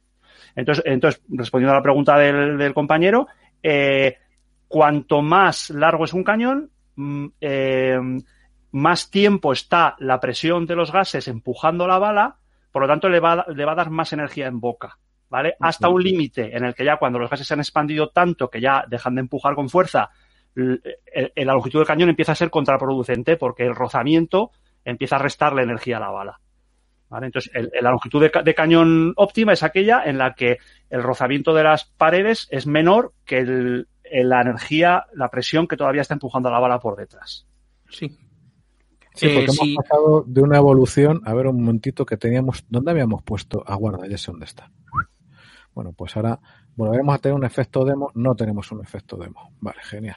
Lo que estamos viendo aquí, eh, me lo había pasado antes Sergio por, por, por Telegram, pues es una comparación de los rifles eh, que llegan a entrar en combate en la Primera Guerra Mundial y sus respectivas longitudes, que la verdad es muy curioso de ver porque parece mentira lo que uno pensaría que es un pedazo de hierro monstruoso, el, el Springfield 1903, pues vaya, resulta que lo comparas con un Malincher 1895 y ¿qué le sacas, Sergio? ¿15 centímetros? Pues mira, tengo precisamente las cifras en... Eh, voy a, lo tengo en milímetros, voy a tratar de llevarlo a centímetros. Pues, por ejemplo, tendríamos, a ver, eh, ¿dónde lo tengo yo por aquí? El Springfield tiene 111 eh, centímetros. Hablo de longitud total, no, no me he puesto a medir el cañón, ¿de acuerdo? Longitud total del fusil, que al final termina siendo todo muy similar la, la parte que corresponde a culata y la parte que corresponde a cañón, ¿vale? Y, por ejemplo, en cambio, estos que estamos hablando ahora, estos 6,5, eh, daría igual, ¿eh? Por ejemplo, en el caso del japonés, el 6,5 Arisaka, este tenía el modelo 30 tenía 128 eh, centímetros de largo el fusil y el 38 127. Si nos vamos al sueco, son 126. Si nos vamos al Crash Jorgensen, que utilizaron noruegos y daneses y también norteamericanos, a pesar que los norteamericanos utilizaron sobre todo más carabinas, si no recuerdo mal, vamos a 132 centímetros de, de fusil. Y el Mallinger Carcano, si soy, ah, perdón, el Mallinger el austríaco, 127 y el Carcano, que parece el parrabichino Carcano, 129. Nos damos cuenta de que precisamente comparado con estos, con excepción del Vertier, del, de la otra variante que utilizaba el, el 8 milímetros level, con excepción de, de este en concreto, estamos hablando de que los fusiles con calibre 6,5 son visiblemente más largos, aproximadamente estaríamos entre los 5 y los 10, incluso a veces eh, casi 20 centímetros más largo que sus correspondientes en calibres más potentes. Aquí, aquí, aquí hay, habrá que, hay que decir también que eh, lo que he explicado antes de el, el, la longitud de cañón ideal, que es, vuelvo a repetir, aquella que el rozamiento de la bala es todavía menor que la el empuje de gases que tiene por detrás, eh, no siempre los fusiles están diseñados para tener esa longitud de cañón ideal desde el punto de vista balístico. En esta época todavía era, eh, todavía estaba en los manuales el hacer cuadros con la bayoneta para resistir cargas de caballería. Efectivamente. Entonces, la longitud del fusil estaba también pensada para que con la longitud del fusil más la bayoneta tener más alcance que el, que el tío de caballería con el sable. Y, por ejemplo, los franceses tenían la doctrina del disparo por filas todavía, en 1914, de forma que eh, tanto el Level como luego el RSC, el fusil semiautomático que sacaron tan avanzado, dentro de su pliego de condiciones todavía les pedían una longitud mínima para que si había dos filas de tíos disparando por andanadas, los de la fila de atrás tuviesen el fusil suficientemente largo para asomarlo entre los dos tíos que tienen por delante y no, y no tener riesgo de pegarle un tiro en la espalda al compañero. ¿Vale? Es decir, la longitud del fusil tiene otros condicionantes, no solo la, lo, el óptimo balístico, sino también este tipo de cosas como que se pueda usar como pica contra caballería, etcétera. Y de hecho, también tenemos lo contrario.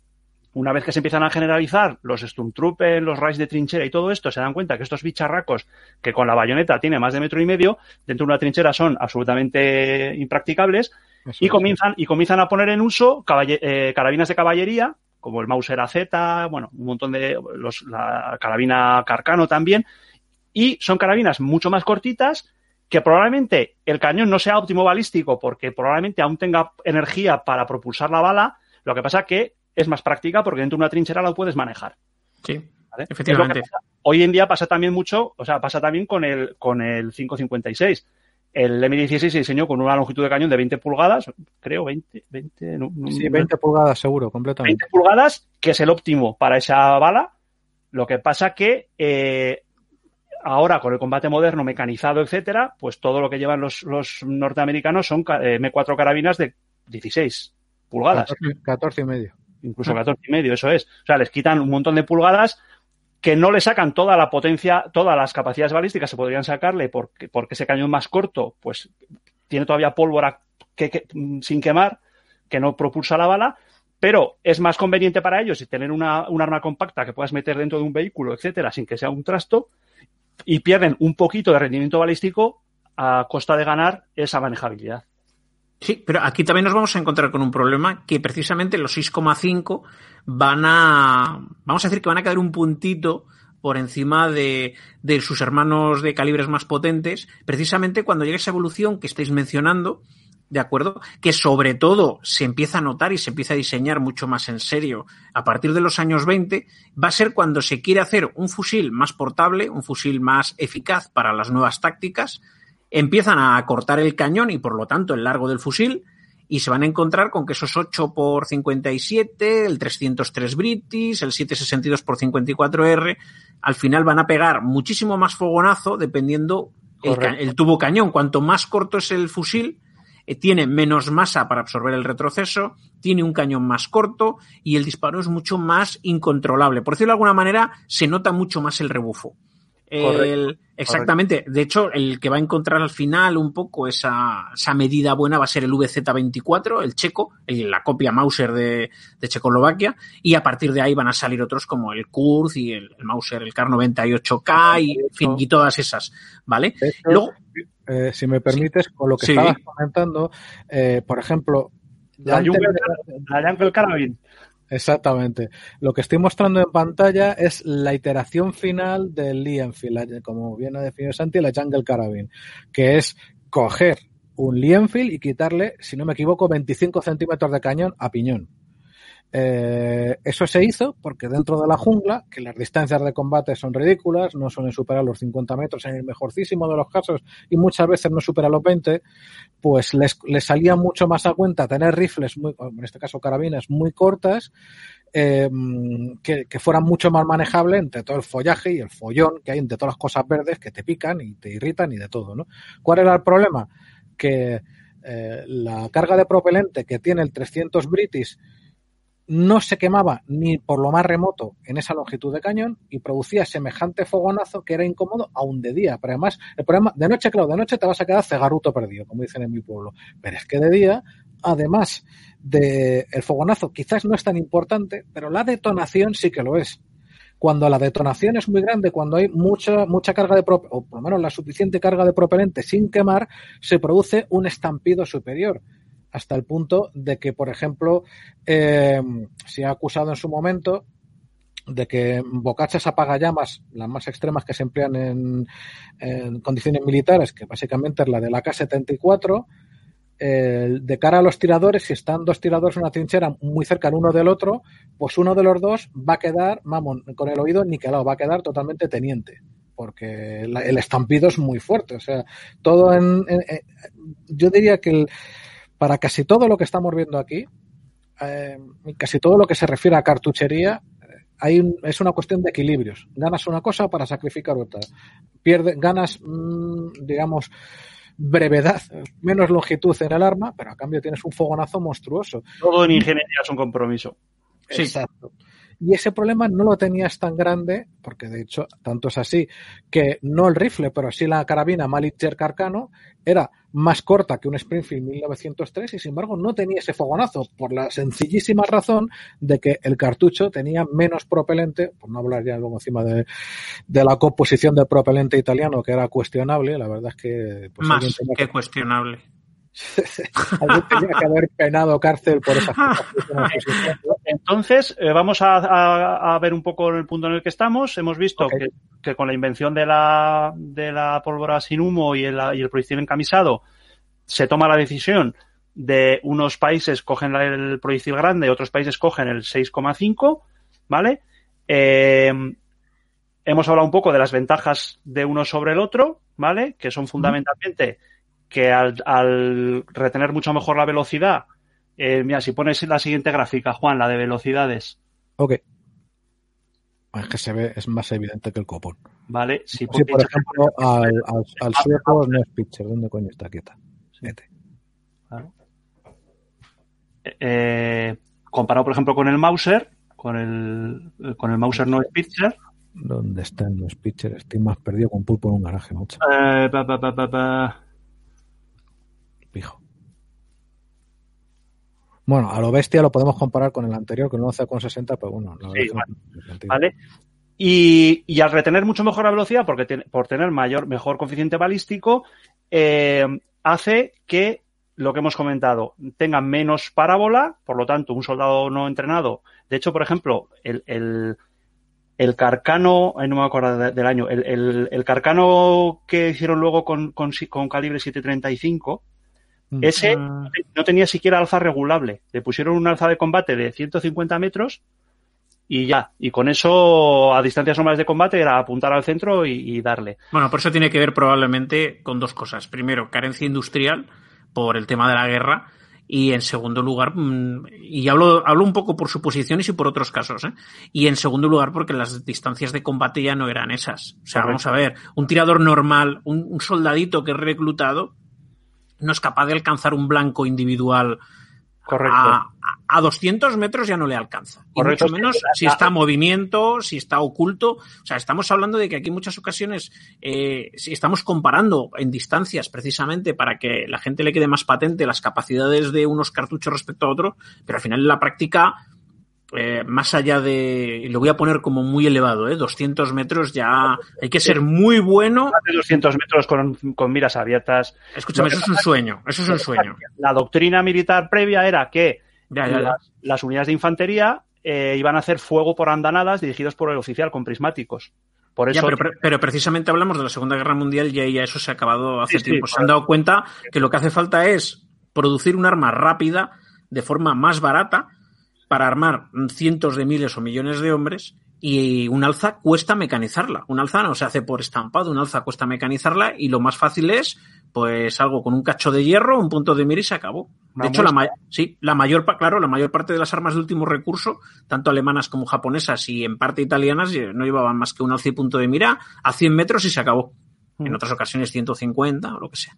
Pues Oye, sí, no, perdona, Santi, simplemente quería mencionar que precisamente volviendo un poco a lo, a lo que has dicho tú y, y, Juan sobre el tema de los cartuchos y tal, volviendo a incidir, esos fusiles tan largos que habíamos hablado, si miráis vídeos en internet, os daréis cuenta de que no tienen prácticamente retroceso. Son tan largos, a pesar de que tenga, sí, bueno, no tanto peso, en realidad son muy parecidos en peso a los demás, pero son, sí que son más largos. ¿De acuerdo? Estamos hablando que quizás el más pesado, si no recuerdo mal, bueno, lo tengo aquí, es el Crash Jorgensen con cuatro kilos y medio, mientras que el, Gustav tiene cuatro, el Mallinger es muy, muy ligero, en realidad andaría en 3,8, 4, es mucho más pesado, por ejemplo, el Lienfield, Probablemente tenga que ver, pues no sé, con los metales que se usan, el cargador, etcétera, que todo esto es ir sumando. ¿Vale? Un CAR 98 alemán eh, tiene 4,1, probablemente el, el CAR 98K tendría un poquito menos. al final, uno se pone a mirar y todo está entre los 3,8 y los 4,1, dependiendo si llevaban cargador o, o sea, llevaban munición o llevaban munición.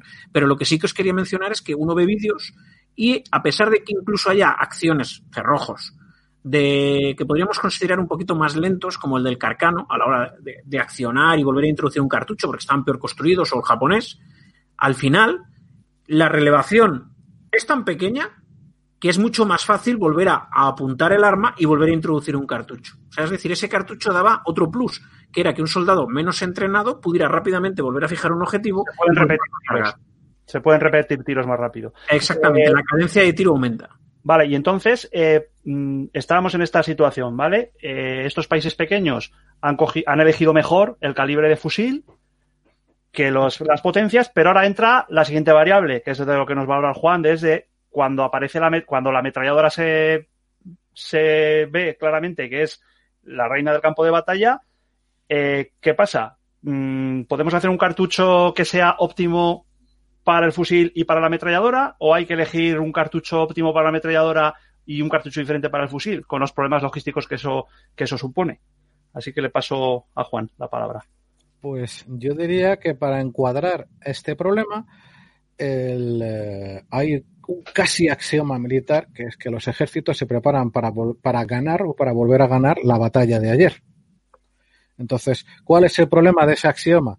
Que la Primera Guerra Mundial, la gran guerra que iba a terminar con todas las guerras, deja una marca a fuego en las mentes de los estados mayores, de los especialistas en, doctrina, de los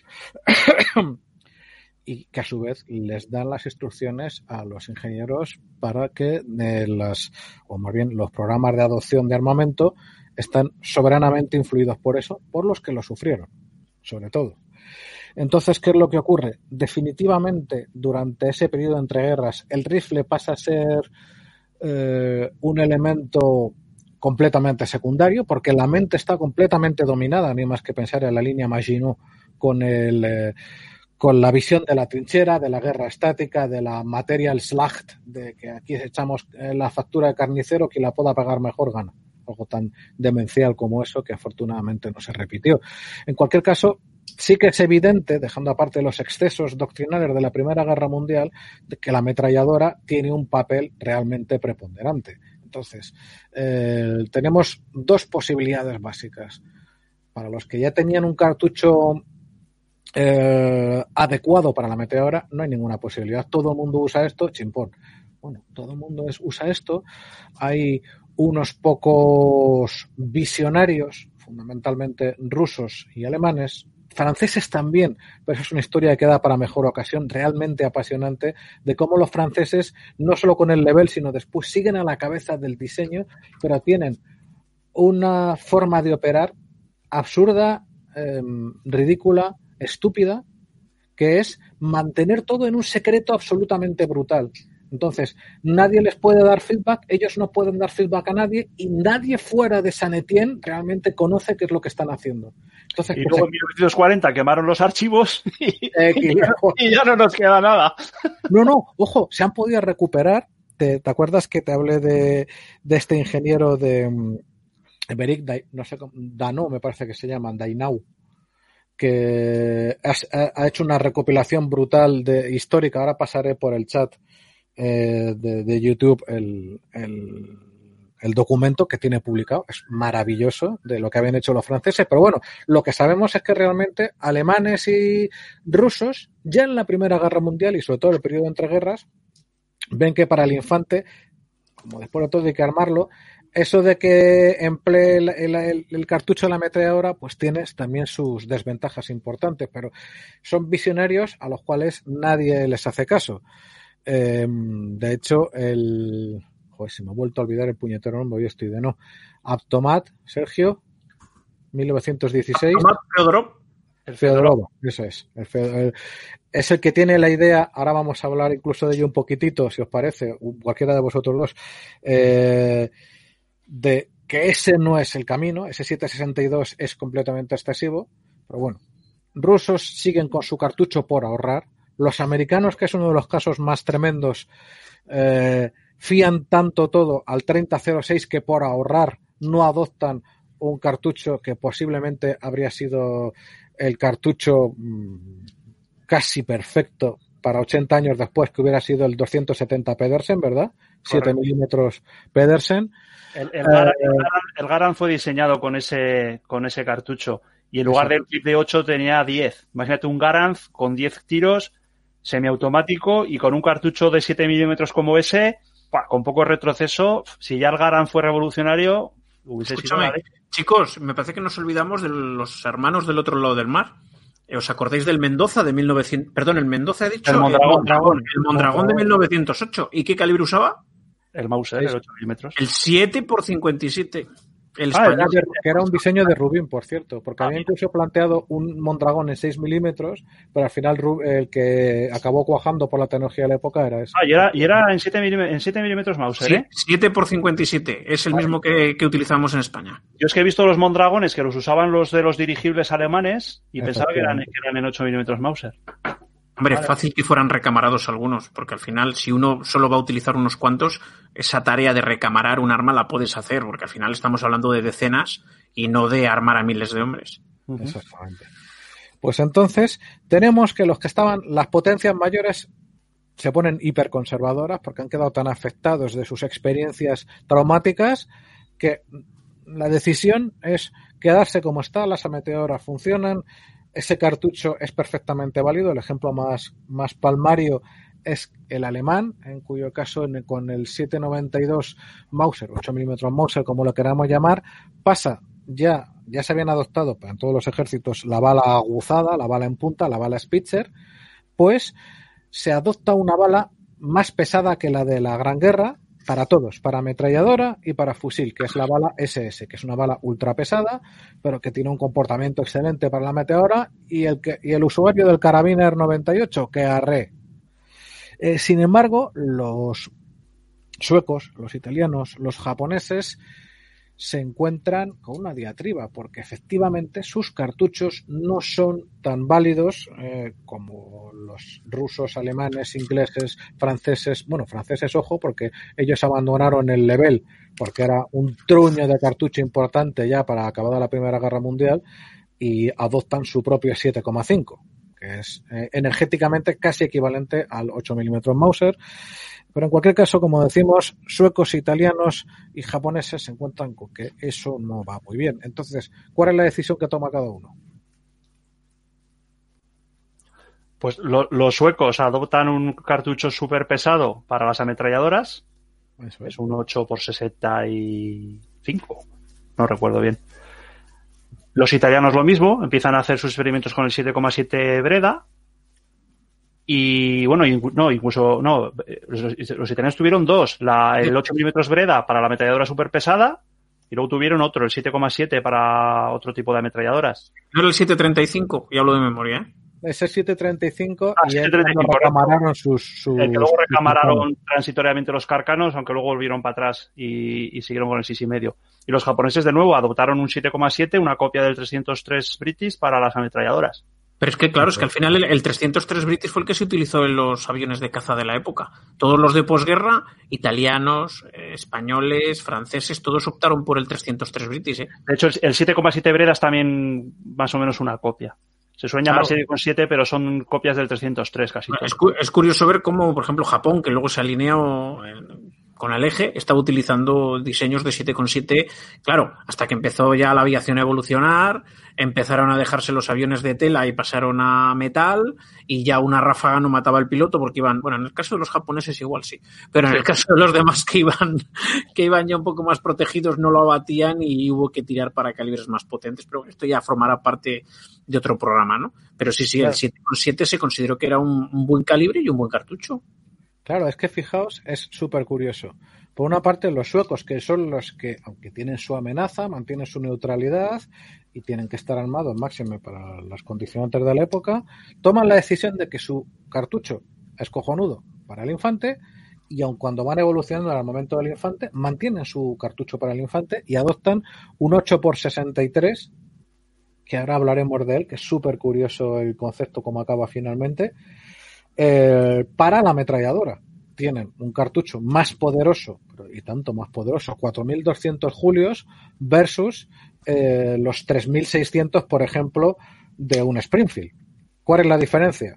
Vosotros sois tiradores deportivos, permitidme que lo diga. Entonces, con un 30-06, tú puedes tirar a hombro. Ahora, yo os pregunto, con un, con un bicharraco que desarrolla en boca 4.200 julios, ¿cómo se queda el hombro después de unos pocos tiros? Ni hablar. Bueno, os, os lo comentaba antes. El otro día leía eh, un- una sobre este cartucho eh, sueco para ametralladora pesada que si llegaron a hacer una carabina para los eh, servidores de las ametralladoras. Eh, dice, bueno, a estos en lugar de darles el, seis y me- el rifle de 6,5 para que dentro de la misma unidad no esté la munición mezclada, diseñaron una carabina en 8 milímetros por 63 para autodefensa, para si el enemigo llegaba a tiro de bayoneta de, de la ametralladora que defendieran la posición. No me quiero ni imaginar lo que tenía que ser disparar con una carabina corta semejante bicharraco de cartucho. Pues fíjate, si el, si el cartucho normal, el de las carabinas o los mosquetones, los iba recortando y pegaban más rebufo, no te digo nada, con ese pepino y con menos madera y menos metal, pues probablemente convendría más utilizar una pistola o la bayoneta. Que- Porque pegarías un par de tiros y ya no habría manera de pegar más. que le decían al enemigo, oiga, ¿podemos negociar? Oiga, tengo aquí un cacho de metal y de madera de un calibre que no conozco. ¿Me lo compra? Sí, pues la cosa es que esa gente se mantiene en el calibre óptimo para cada uso. Ellos se lo pueden permitir y no se puede hablar precisamente de que los suecos en eso y en otras muchas cosas estuvieran atrasados, no, no, toman una decisión absolutamente racional si lo pensáis. La hasta, cierto punto, ¿eh? hasta cierto punto. Yo voy a discrepar con vosotros. Hombre, a ver, el Vale, tema del, vale. Sie- Siempre dicen que los, los aficionados piensan en táctica y los profesionales piensan en logística. Entonces, claro, eh, a nivel frente del este, yo que sé, los alemanes, no sé cuántos hombres pudieron tener en armas a la vez en el frente del este. ¿Cinco millones de tíos? Mm. Pues vale, igual puedes decir, mira, mejor un cartucho para todos, que es meter cajas en trenes y para allí, para allí, para allí, para allí, que andar pensando en, espera que esta unidad es de ametralladoras tiene que tener este cartucho, esta unidad es de otro, tiene que tener este otro cartucho. Igual, cuando llegas a ese tipo de, batallas apocalípticas, igual es mejor tener solo un cartucho y alimentar la máquina, la guerra de atrición que ha dicho antes Juan y, y tira para adelante. Mientras que un país pequeño, neutral, bueno, pues se puede planear de otra manera. De hecho, el seis y medio tienes ahí, mira, pon- pon- eh, enchufa la, la gráfica de velocidades de, del seis y medio eh, sueco ya cuando pasa a Spitzer. Es el mejor de todos, fíjate, qué planito. Es que ese proyectil es absolutamente maravilloso. El Carl Gustav, el, el M96 es un fusil muy. Bueno, el M96 y los posteriores es muy apreciado en tiro deportivo.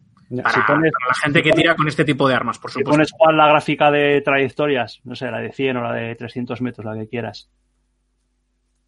Bueno, la de 100 se ve está más claro, ¿no? Sí, sí, sí. Fíjate. Ha- Habrá que Pues, hacer un zoom igual porque No es que lo tengo aumentado, tengo que disminuirlo un pelín para que se vea todo. A ver, un momento. Vaya, por Dios. A ver, un segundo. Eh, de. Ahí está.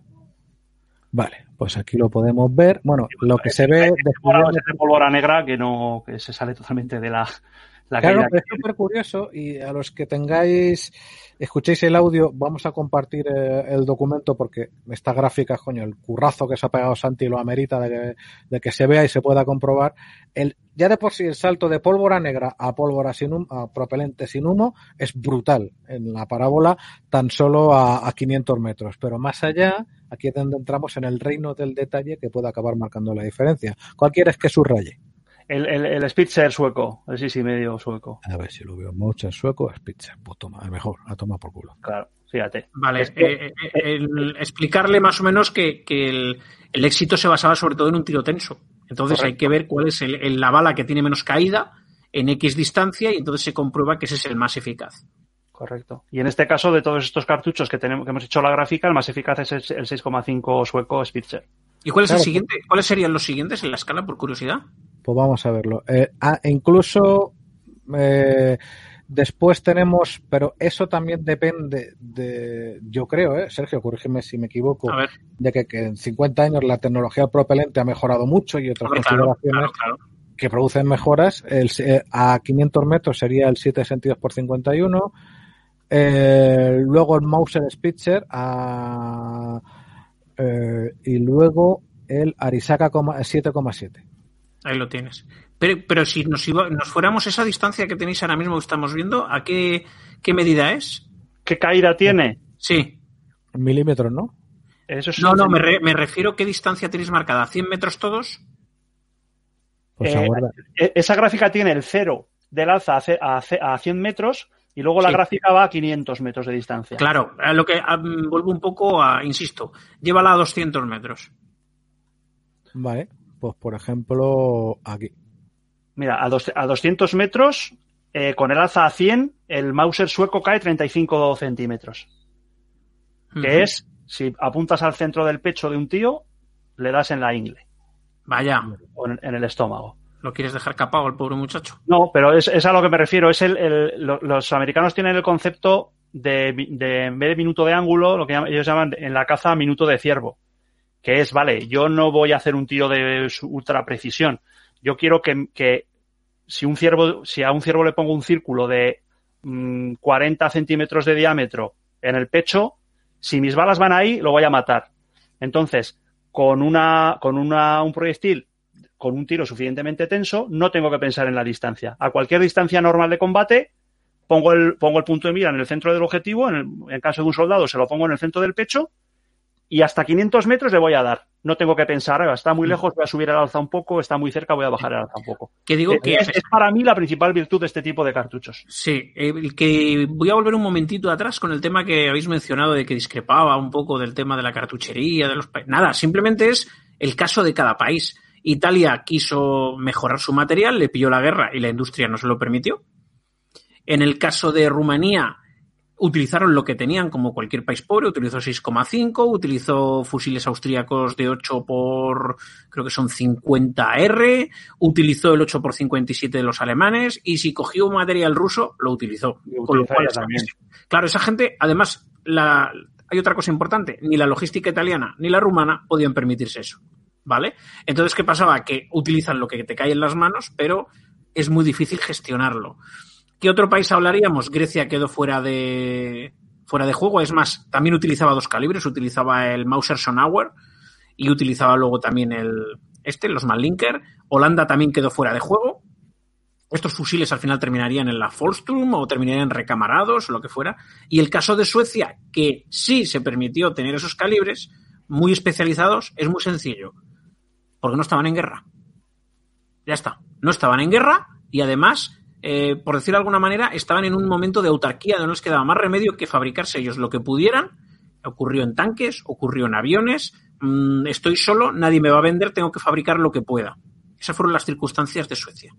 ¿De acuerdo? Es, De, ahí son, las, son condicionantes externos, no, no internos de que voy a mejorar mi material para hacer un material moderno, porque tal, porque no, no, son condicionantes generalmente externos. Pues fíjate que sin negarte la mayor de lo que dices, yo metería un matiz importante que es el pensamiento sueco. No me puedo um, presentar a mí mismo ni remotamente como un experto, pero hay distintos ejemplos que muestran que ya en ese periodo y luego posteriormente igual, tenían más libertad de pensamiento que les hacían tomar decisiones adelantadas a su tiempo. Por no seguir con el ejemplo que estamos dando ahora, aunque voy a volver un poquito atrás también, estaríamos hablando de los cañones sin retroceso.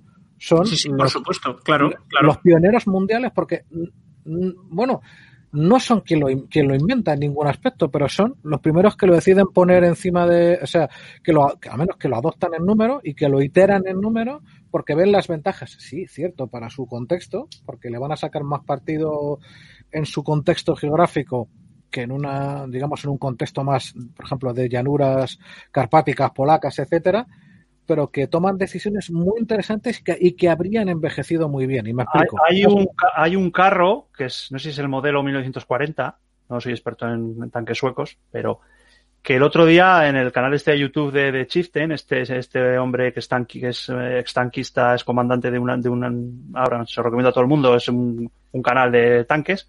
Estaba visitando, estaba visitando el, el, Museo de Carros de Combate Suecos y había, hay un modelo sueco de 1940 que es absolutamente avanzadísimo. Le da sopas con onda sí. a cualquier cosa de ese periodo. Tiene blindaje inclinado, tiene suspensión de barras de torsión, tiene la rueda tractora atrás, la cúpula del comandante le falta que no tiene torre de tres hombres, pero bueno, eh, la cúpula del comandante con periscopios en 360 grados, o sea, es una pasada, o sea, es una pasada. En esa época que, que lo más moderno que había por ahí era un Panzer 3, esto era superior a un Panzer 3.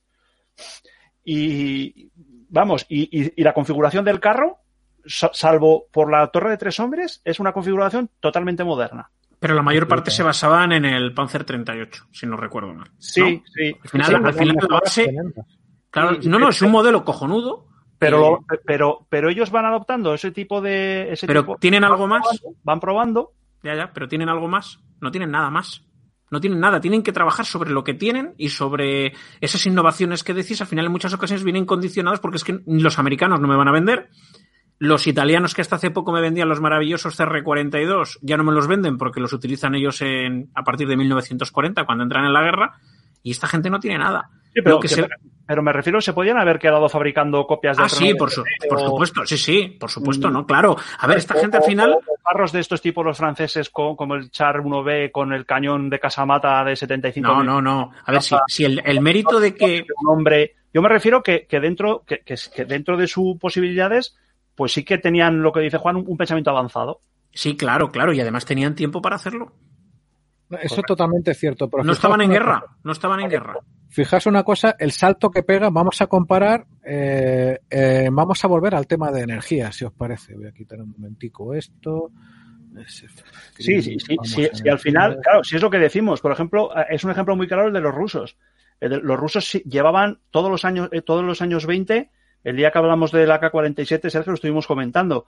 Eh, sí, estuvieron, haciendo programa, estuvieron, haciendo experimentos con el 9 milímetros, o sea, con cartuchos de pistola, con cartuchos intermedios, mmm, eh, incluso para ma, eh, manteniendo el cartucho de 762 por 54R, desarrollaron el, el Tokarev, fusil semiautomático avanzado. Mmm, vamos, tenían un montón de líneas de trabajo súper avanzadas para dar un salto de calidad de la leche. Pero les pilló barba roja ¿Y qué hicieron? Señores, Mosin Nagant, bayoneta de cubo y a morir por Stalin. Y, y claro, cuando, las, cuando tienes una, una, guerra de ese calibre, pues no te puedes permitir eh, experimentos. Tienes que ir a lo que tienes y, y para adelante. Pues fijaos en lo que supone, porque además de. Que... ¿Se, se, ha, ¿Se le ha caído la conexión? Pues no lo sé. Vamos a esperar un momentito. Ah, no, me pone aquí en el chat que está en el teléfono. Seguimos nosotros, Juan. Vale, pues. Pues, ¿qué, qué iba a decir yo? Fijémonos en la diferencia de energías entre el primer cartucho sueco, que se ha adoptado a finales del siglo XIX, en que tiene la, la bala de punta Roma, que ya hemos enseñado en la foto, y la energía de, de, su sucesor, pero que es para el mismo arma, que el mismo arma admite esta subida de energía, pues damos un salto nada más y nada menos que el primero son, eh, a ver, que lo seleccione aquí, eh, 2.618 julios en boca, ¿vale? Y eh, 20, bueno, sí, 20 años después, podríamos decir. Ahí, ahí lo tienes. 2.880 julios en boca. 200 julios en boca no parece tanta diferencia hasta que vemos cómo se comporta la bala. Correcto. Conforme va avanzando contra el viento, contra el aire. Ese, ese, ese, ese es el coeficiente balístico. Eso es. Eso es el coeficiente balístico. El, el, cartucho, el, cartucho, es el mismo, el propelente es el mismo, la cantidad de pólvora es la misma. Mmm, hay una pequeña diferencia en el peso del proyectil. El peso del Spitzer son 9 gramos y el peso del, del de punta redonda son 10, algo. Por lo tanto, al ser una bala un poquito más ligera el Spitzer, lo propulsa más rápidamente dentro del cañón, por, por, eso sale con esos 200 julios un poquito más rápido, eso pero es. 200 julios no es una diferencia muy grande. La diferencia entre ambos es que el Spitzer vuela mucho mejor, tiene un coeficiente balístico, mira, lo tengo por aquí, el coeficiente balístico del, del, del Spitzer es de 0,46, mientras que el de punta redonda es 0,28. Un coeficiente balístico muchísimo mejor. Claro, y aquí lo podemos ver a 250 metros, a ver que lo señale, cómo retiene nada más y nada menos que 1895 julios, eh, que es la energía en boca de nuestros rifles actuales. Correcto. Mientras que el anterior, el, el, el de Punta Roma, había bajado 600 julios ya. Fijaos en esa diferencia, de 200 julios en boca a 600 julios a 250 metros. Y aquí hay un temazo, porque eh, vamos a tratar otro pequeño concepto, pero que también es importante, dado que estamos hoy introduciendo estas cosas, eh, al menos en mi programa, si en lo vuestro, no sé si habéis hablado de estos conceptos alguna vez. Sí, Normalmente no, no, no. no el, el, el, programa que hicimos del CEDME hablamos un sí. poquito de sí. la evolución de la balística, con el sí. intermedio, pero no, no, ni mucho menos en este detalle. No, pues fijaos, eh, cuando voy a poner fórmulas, eh, Sergio me corta. ¿El qué, perdona? Que cuando me pongo a poner fórmulas y números enseguida me cortas. Escucha, a mí ya se me están quedando los ojos bizcos. O sea, o llegamos rápidamente a las conclusiones o yo me parece que voy a fallecer ya. Pues fijaos esto, el Mauser original arranca a 700, a ver, 720 metros por segundo, que no parece una velocidad brutal hasta que tú la comparas con lo de la anterior de la era de la pólvora y son 440 metros por segundo. Mientras que el Mauser Spitzer te arranca a 80 metros por segundo más. No parece gran cosa esos, esos 80 metros, pero es que a 500 metros de eh, eh, a 500 metros la nueva bala retiene una velocidad de 516 metros por segundo, mientras que la bala de, original se había quedado eh, justo, justo eh, acaba de transicionar a subsónico. Y eso uh -huh. es una pirula. Es una pirula gordísima porque hay, un, hay una cuestión física que, Santi, te invito a explicarla mejor de lo que voy a poder explicarlo yo, que es que cuando la bala sale supersónica cuando pierde, ese, cuando eh, el, transiciona a transónico, se generan unas severísimas turbulencias, en aviación son muy conocidas, que hace que la precisión se vaya mucho a tomar por saco. Correcto, es el estampido sónico de un avión, de un, si alguna vez eh, os ha pasado, pues que ha pegado alguna pasada algún avión del ejército del aire, el estampido sónico cuando transicionan a, eh, de supersónico a subsónico o viceversa, se produce, se comprime el, la onda de choque, de, digamos, cuando el avión va avanzando, va generando una onda de presión y en esa transición esa onda se rompe y genera ese estampido. Esto lo descubrió, de hecho, el, el X, ¿cómo se llama el avión este? El, el que rompió la barrera del sonido por primera el vez. X1. El X1, que casi se mata el tío porque no, eso no lo conocían. Y en las balas pasa lo mismo.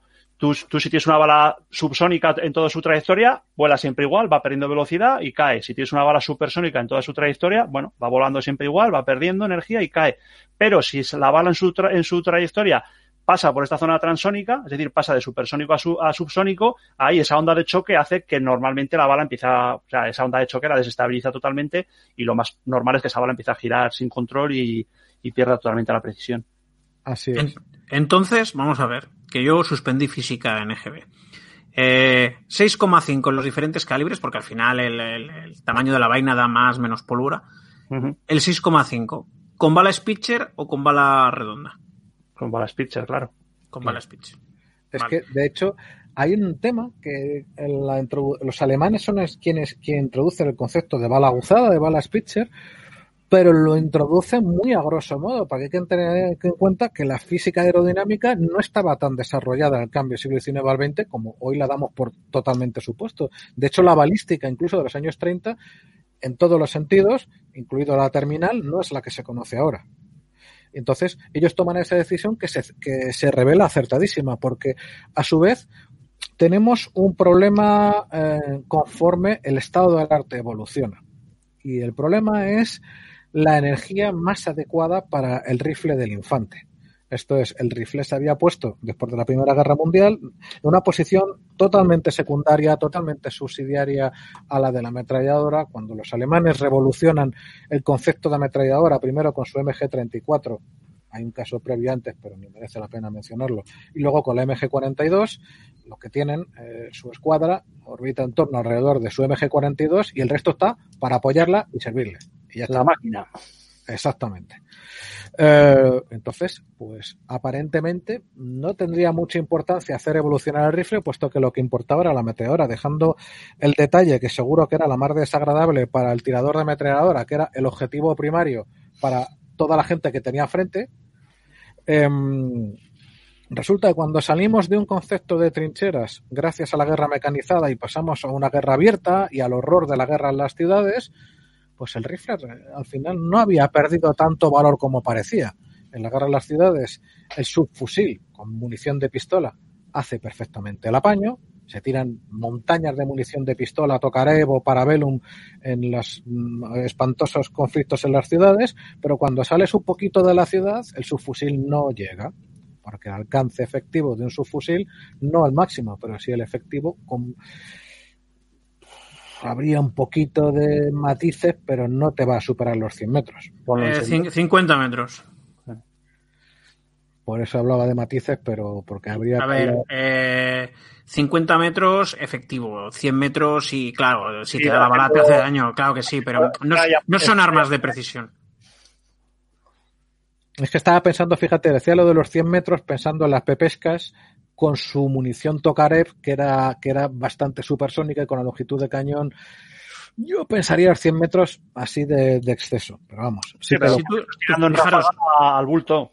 Claro, sí, la, y la caída que tiene un cartucho de pistola es superior, además es más lento, tarda más en llegar el, el proyectil, o sea, no, no. 50 metros, eh, 100 metros es algo, fijaros, para los que sean aficionados, la, yo tenía una carabina Destroyer, que era ese, no sé si lo conoces Juan Luis, el sí, Santi seguro que sí, ¿eh? el, una carabina que no deja de ser la, un Mauser pequeñito. La FRF8 o la F7. Bueno. No, no, no, no, no, no, no, no, la mmm, esta la Destroyer era una carabina que era un Mauser pequeñito que disparaba el 9 largo, pero sí, la pinta sí, exterior es un Mauser. No, no, el FR7 y el FR8 es ah, el no, perdón, es ese metón, joder, que Ese, claro, exactamente. Bueno, pues eso yo he hecho la prueba a larga distancia. Sí, yo he hecho la joder, la diferencia. He hecho la, la, prueba a larga distancia y vamos a ver. Uno puede perfectamente disparar con la destroyer a algo más de 100 metros o 100 metros. Recordemos, lleva un 9 largo, que no está nada mal. Sí. Disparas, claro. desencaras el arma, miras y entonces es cuando llega la bala a destino, a 100 metros. ¿Vale? Entonces, claro, entonces eh, al final es complicado. Luego también había subfusiles que no permitían demasiado el disparo eh, individual y además los elementos de puntería de un subfusil son para muy corta distancia. Eh, 50 metros, bueno, 60, más no. Sobre todo lo que está demostrado, y es lo más importante en mi opinión, es que, eh, bueno, en aquella época la doctrina te hablaba que el infante debe abrir fuego entre 0 y 300 metros. Pero te Toma, quedaba ole. entre 70 o 50 metros y 300 metros que el subfusil no vale. Correcto. Por otra parte, con los fusiles mmm, con cartucho de con el cartucho previo, el cartucho entre comillas tradicional ya para ese periodo, tiene una energía brutal, que, que 300 metros de alcance efectivo que pueda, que pueda herir a una persona, bastante más del kilómetro. Si tuviera las posibilidades perfectas, a bastantes cientos de metros. eh, pero pesa muchísimo, pero no es controlable en fuego automático, en combate cercano es un espanto. De hecho, bueno, no un espanto, pero está, tiene las limitaciones que tiene. No puedes, no, no puedes, doblar tiros. En un combate de esas características no tienes a, a, un tío en campo abierto. Tienes a una cabeza que se asoma en una esquina, le tienes que arrear un tiro. Si fallas, tienes que doblar el, el disparo muy rápidamente. Y con, un fusil de esos, con un fusil de esos grandes, el culatazo que te pega, hasta que vuelves a recuperar, cargas y accionas, el tío ya, vamos, hace un minuto que no está ahí. Exacto. Y entonces ya eh, desde los pioneros que mencionaba antes llevaban tiempo analizando lo que ellos llamaban cartuchos intermedios. Oye, Juan, pero nos vamos a meter a hablar del cartucho intermedio. Porque no, pero va a ser muy rápido. No, no, que si no, no, no ni, ni, ni, podemos cenar, es evidente que no. Pero aguarda. Eh, recordemos que el primer cartucho intermedio que se utiliza como tal en la historia de la humanidad es el Arisaka en el Aptomat. Hoy qué día tengo, macho. Feodorov. Gracias. Pero vamos a irnos a la, al, al, diagrama de energías otra vez. A ver un momentito. Vamos al diagrama de energías, este tremendo. Y nos vamos a nuestro. Voy a, voy a inventar a piñón y ya está. Ahí estamos. ¿A dónde estamos, señor Arisaka? Aquí está usted. Y resulta que el Arisaka te arranca en 2000 julios. El Arisaka, perdón, el Arisaka de Punta Roma, que era el que usaba el, el, auto, el Automat Fiodorova. Sí. Porque no sé, porque no se me ha quedado ahí en la cabeza el Automat Fiodorova y escrito sobre me cago en la leche. Sí, porque el, el, el, el, el el Arisaka de 6,5 en Spitzer lo empezaron a desarrollar a partir de 1905 los japoneses, por lo tanto no, no tendría no tendría eh, Fedorov eh, munición de esta para experimentar. Exacto. Porque él experimentaba con las capturas de la guerra ruso-japonesa. Entonces eran, seguro, seguro que eran de punta redonda. Eso es. Y resulta que aunque el, su concepto no era el de un fusil de asalto, sino de un fusil ametrallador para acompañar los asaltos de infantería, aunque sí, un, fusil, un fusil ametrallador de escuadra. Eso es. Pues resulta que era absolutamente más controlable que cualquier otro arma comparable de ese mismo peso. De hecho, uh -huh. los fusiles ametralladores tenían que pesar mucho más, cuando digo mucho, más de dos kilos más al menos, para mantener un mínimo de controlabilidad usando cartuchos, llamémoslo full power, por llamarlo de alguna manera. Y esta energía que, de los cartuchos que habían definido las naciones pequeñas, pues resulta, para hacer el cuento corto y no pasar por la historia del Kalashnikov, por la historia del 8 milímetros corto y demás, lo hacemos que es, fijaos en esto, que es que eh, cuando lo ves la primera vez, te quedas bastante sorprendido, al menos a mí me pasó. Nuestro 556 arranca con 1800-1900 julios. Nos vamos a la munición del Kalashnikov, que aquí yo no la veo, porque ahora me he perdido, aquí está. Pues arranca con un poquito más, pero como es una munición con peor comportamiento aerodinámico, con peor coeficiente balístico, es más corta, aunque sea aguzada es más corta, pierde energía más rápidamente, pero bueno, aún así es la energía, empieza con 2016 y a 250 metros, por ejemplo, pues estamos hablando de 800, ¿vale? Sin embargo, si vamos, nos vamos a un Mauser Spitzer, aquí estamos, te va a arrancar en unos poderosos 3600 julios, que más o menos es la energía de un Springfield, y estamos hablando entre los dos extremos. Por una parte, sobre todo el Kalashnikov, pero también el nuestro, tiene problemas de alcance. El Kalashnikov, porque encima su parábola es muy elevada, porque pierde velocidad muy rápidamente. Y el nuestro, porque tiene la energía tan limitada que más allá, por ejemplo, los M4 norteamericanos actuales, más allá de 250 metros, como no sea con la última munición que ellos tienen, que no cumple la letra de la Convención de Ginebra, entonces, pero como ellos no la han firmado, les suda lo que yo te diga, pero el resto en Europa no se va a adoptar esa munición, por ejemplo, por más allá de 250 metros no asegura fragmentación y señores tiradores, ¿qué ocurre si se acierta un blanco con, esa, con ese calibre 22 y no fragmenta? Pues que lo pinchas. Exactamente, le haces un agujero.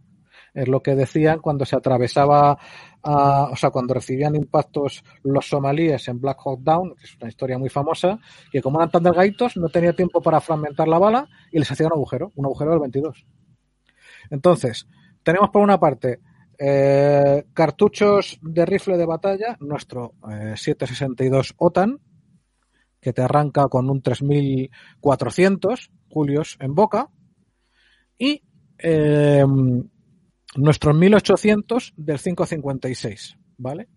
Pues resulta que desde hace más de un siglo eh, la energía en boca del 6,5 sueco y del 6,5 carcano es exactamente la mitad. Es el equilibrio entre el eh, entre un rifle que es mm, en tiro rápido poco controlable, ya no llegamos en automático. Por ejemplo, Santi, yo te pregunto, si tú disparas bastante, eh, digamos, haces tiro rápido con un 308, ¿qué ocurre? Eh, te cuesta mucho volver a encarar miras. Se te levanta y hasta que vuelves a bajar pierdes, pierdes mucho tiempo. Efectivamente. O sea, y yo la experiencia que tengo es con un CMD civil semiautomático, aunque ya en fuego automático no te quiero ni contar. Le pegas al techo de la galería seguro. Efectivamente. Hay que estar muy preparado para... O sea, es decir, no sería realista hay que estar muy preparado, muy... Sí, cogerlo, cogerlo de arriba, eh, cogerlo de arriba para que no se te levante, pero no, no, no es operativo en un momento en que igual no puedes encarar un arma ni puedes sujetarla bien en un hombro y ya no te digo nada de coger una técnica depurada, nada, nada. No, no es, para mí por lo menos yo pienso que no, no, no es efectivo.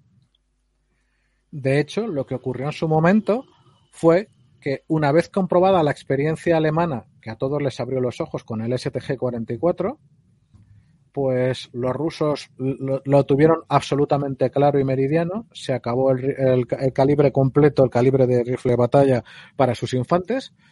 Nosotros estuvimos 15 años más, pues con unas decisiones mucho más que cuestionables, hasta que se vio que eso no llevaba a ninguna parte y adoptamos otra munición con la mitad de energía realmente de la anterior.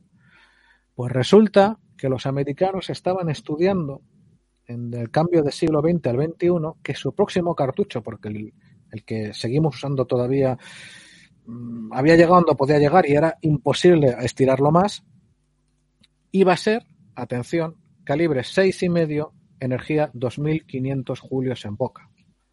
O sea, habíamos recorrido una distancia histórica de más de 120 años para llegar al mismo punto, para llegar a las dos variables precisas que en nuestro contexto histórico parecían las más apropiadas. Porque hay que tener en cuenta una cosa.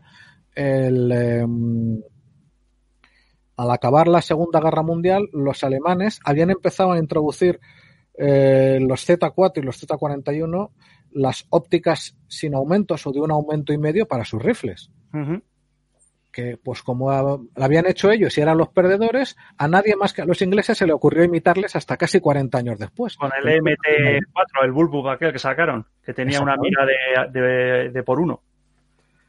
El problema que tenemos con esto es que a partir de los años 80 y luego 90, eh, las ópticas para rifle de infantería eh, mantienen eh, el grado de dureza, de resistencia hacia el maltrato que le puede dar el soldado en el campo de batalla, y aumentan sus capacidades de tal manera que lo que se descubre muy rápidamente es que miras como la SUSAT, que primero se emplea en el, en el, en el L1 británico, que es la versión del FAL belga. Y luego en el SA80. Exactamente. Esa, esa lo, usamos, lo, usamos, aquí en el CML. El CML. el LLV. La Infantería de Marina lo usó. Eso es. Pues esa mira, ya el problema era el cartucho daba más capacidades de las que podía eh, eh, ofrecer el cartucho de forma efectiva. Y al mismo tiempo no queríamos volver a pegar el pendulazo y cometer el error de irnos a ese cartucho anterior que se había demostrado que no permite el tiro rápido, que ojo, también es un concepto muy importante. Pesa mucho. Pesa mucho. pesa tanto como el doble. Puede llevar la mitad de munición. Y entonces, pues lo tenían bastante claro, porque eso se iba a unir a las nuevas municiones con vaina plástica, con vaina telescópica, lo que se llama el eh, case, eh, case telescoped. Iba a ser munición eh, seis y medio, energía 2.500 julios en boca. De hecho, podéis buscar en YouTube o, mm, bueno, directamente en Google os van a aparecer algunos de los estudios que se han liberado en PDF súper interesantes. Que iba a ser el... Sí, dime que para llegar a eso le podían haber preguntado al señor Arisaka o, al señor Manlinker y, nos hubiésemos ahorrado 130 años de, idas y venidas. Totalmente. Si es que era, eh, al final, en nuestro contexto histórico iba a tener todo el sentido. Pero a alguien se le ocurre por qué no tuvo sentido al final y por qué vamos a encontrarnos con un pastel que veremos cómo acaba. Pues yo me imagino que por temas económicos, simplemente. Millones y millones de cartuchos y de armas después de una guerra donde ya nadie quiere gastarse dinero. Intuyo que esa es una, esa es una de las cosas. De, de hecho, incluso, mmm, incluso hoy, este cambio que están planeando hacer los norteamericanos con este programa nuevo, yo todavía tengo mis reservas de que con los cientos de miles de fusiles, de herramientas de, para hacer cañones, de repuestos, de munición, pilas y pilas, cajas, millones de cajas de munición que tiene de 556, si van a tener huevos de hacer el cambio logístico, de tirarlo todo y, y meter un nuevo cartucho. O igual lo pueden empezar a meter poco a poco, primero en las unidades de operaciones especiales y poco a poco irlo extendiendo. Es la idea. Pero, pero meter en el sistema logístico un cartucho totalmente nuevo, eso son palabras mayores. Lo puede hacer un país pequeño, pero una superpotencia como Estados Unidos, a ver. Pues bueno, se, se empieza por ahí, por unidades especiales. Aquí es al contrario, solo un país con los bolsillos tan profundos como los que tiene el Departamento de Defensa norteamericano. Eso es otro buen punto de vista, sí. Se va a meter en semejante jardín. Y es que ocurre el problema final, y yo creo que con esto podemos ir acabando y llegar a conclusiones. Energéticamente era perfecto. El, el, el Carcano, o el primer sueco, ese, ese concepto de 2.500 julios en boca, apuntaba a lo más adecuado, porque tampoco hace falta que el infante llegue a 800 metros, al menos no de momento, ni en un futuro previsible, porque esas distancias ya intervienen otros recursos orgánicos. No. El problema que hubo es que lo mismo que evolucionaron las ópticas, otros elementos del combate individual evolucionaron de repente casi, como quien no quiere la cosa, en cuestión de 12, 15 años, a un ritmo vertiginoso. Y eso fue el uso de carburos metálicos en la protección del, infante individual. Pasamos del CRISAT norteamericano, pasamos sin solución de continuidad a la, a la primera, a la, al primer blindaje personal rígido de una placa cerámica que se llamó SAPI. Hace 15 años pasamos a ESAPI y ahora mismo estamos transicionando a XSAPI. Bueno, están transicionando los norteamericanos. Nosotros vamos a seguir en ESAPI, pero es más que suficiente. Una, una placa ESAPI. Y este, estas placas rusas que tienen tanta fama, que el blindaje corporal este que usan los eh, Spendat y toda esta gente. Sí, la Radnik. Esa, bueno, eso, del sistema Radnik, vaya. Son cerámicas también. Sí, sí, por supuesto. Más, joder, los, los, los, rusos en eso tienen una experiencia brutal. Y se puede decir, yo creo que al menos el proyecto que hay ahora en marcha, que se ponen a la altura si es que no mejoran, porque de hecho ya se están planteando esos esqueletos porque quieren seguir subiendo peso. En fin, el tema que hay con esto es que eh, la ESAPI detiene una bala perforante del 3006, que es el. A ver, National Justice NJ, NJL nivel 4, que es el nivel más alto estandarizado. Sí, sí, la detiene eh, a bocajarro, punk, varias, acabará rompiendo, pero la primera salva al soldado. Y el problema que tiene esto es que ni aunque se utilice bala con munición de tungsteno en nuestros actuales rifles, va a penetrar esa placa. Hay un problema secundario, y es que el, el, tungsteno no por nada tiene el precio que tiene, ni remotamente es el del acero. Es Correcto. un material caro porque es escaso. Entonces no se puede plantear que la munición del infante tenga nada de tungsteno en masa, porque ni siquiera los gringos lo pueden pagar. No hay tungsteno en el mundo para eso, que además es un material estratégico súper importante para muchísimas cosas. ¿Cuál es el problema de eso? Que en lugar de quedarse en 2.500 julios, como iba a ser, el Arisaka del siglo XXI, el Carcano del siglo XXI, pues han pasado a una bruticie de 4.200 julios en boca, oh, que es una burrada bestial, que es hay una serie de elementos que se han puesto de diseño a la vez para reducir el retroceso a, a, a límites razonables, para permitir un tiro más o menos rápido. ¿Por qué? Para tener alguna opción de penetrar las placas de blindaje sin recurrir sistemáticamente a un núcleo entero de tungsteno. A lo mejor una pequeña punta de tungsteno o cuanto menos que la bala sea de acero, porque también esa es otra. El problema es que ahora el tema ecológico, y no estoy siendo irónico, es importante. Los campos de tiro ante mucho tiempo al final se va a, se va a producir un acúmulo tal de plomo que ahora se toma eso en consideración y por lo tanto la bala va a ser como la rusa, núcleo de acero, no de plomo y sumando el conjunto de cuestiones, pues en vez de llegar a ese nivel energético absolutamente equilibrado, pues se va a volver al nivel energético previo, pero con avances modernos en control del retroceso, solo porque ahora tenemos el nuevo factor de los de las placas cerámicas que cambia todo. Pensad que si el, el cartucho metálico con pólvora sin humo y bala con, con, con chaqueta metálica es una gran revolución, pues ahora eh, las, eh, los elementos de protección del infante es otra revolución. No quizás tan importante, pero sí para provocar cambios que no se provocaban en 70 años. Muy interesante. Yo creo que de todas maneras todo esto ya de protecciones, material moderno, yo creo que habría que dejarlo para otro programa. Sí, yo creo que también. Más que nada porque se está haciendo la hora de cenar y me van a quitar el ordenador. Totalmente claro. bueno, no sé qué conclusiones podemos llegar así ya rápido, en, cinco minutos para finiquitar. ¿Qué conclusiones me sacáis? Porque yo me ha quedado bastante claro al menos un par. La primera es que el 6,5 denostado en japoneses, en italianos, resulta que no era tan mal cartucho. A lo mejor no cumplía su cometido en armas de compañía, ametralladoras, ametralladoras ligeras mal, pero un infante estaba perfectamente capacitado para la lucha. Correcto. Exactamente. Y bueno, la otra conclusión está muy clara y es que...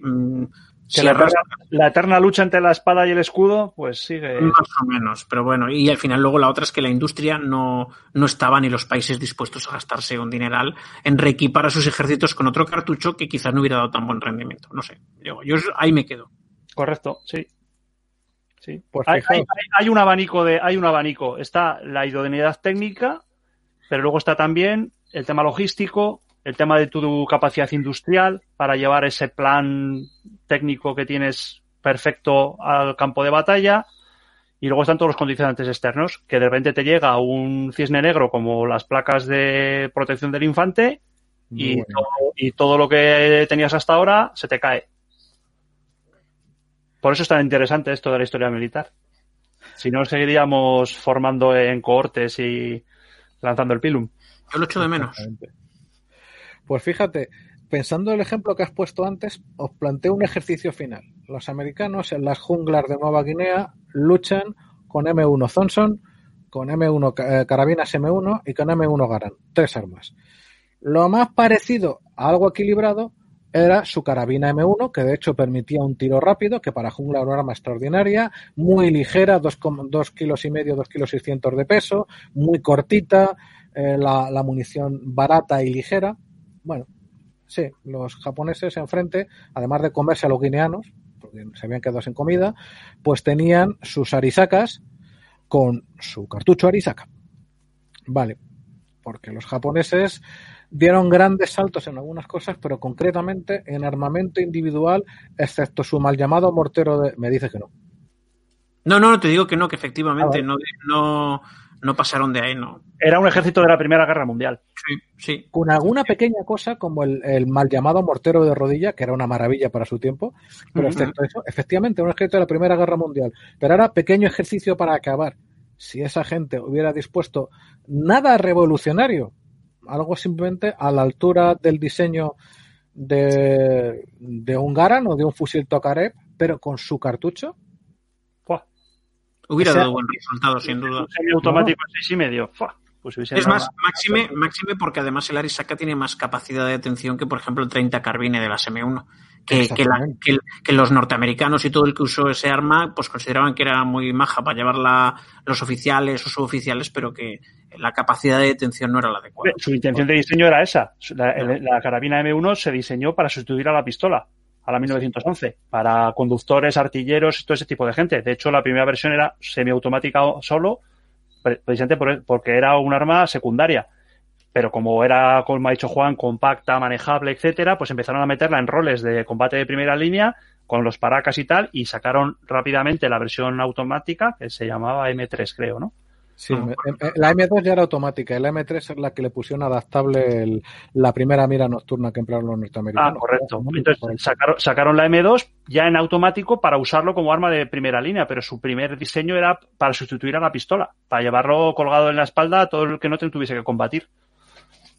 Eso Pues sí, probablemente fue una oportunidad perdida de haber llevado un desarrollo más efectivo. A lo mejor incluso pues un, un proyectil un poco, no sé si más ligero, una vaina con menos pólvora hubiera dado ese cartucho que en medio que terminó siendo el o el 792 curso o el 762 por 39 básicamente. Si, se tiraron los japoneses de los años 20 a los 30 matándose entre los oficiales de la Armada y los del ejército como para como para pensar en otras cosas.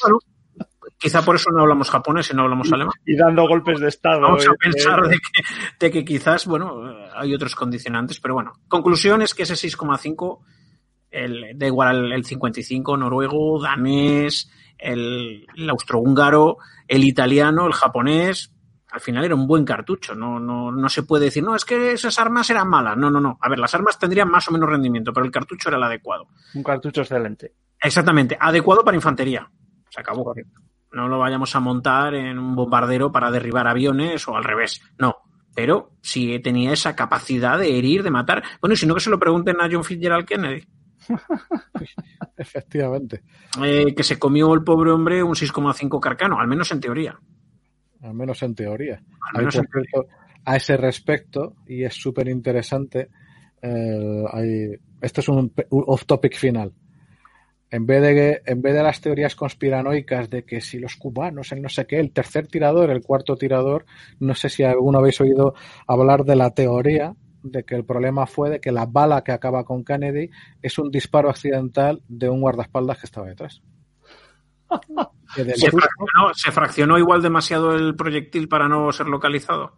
no sé la historia, ¿eh? No sé la historia. Me cuadra más la navaja de Ocam normalmente funciona. Es que fíjate. La eh, más sencilla suele ser verdadera.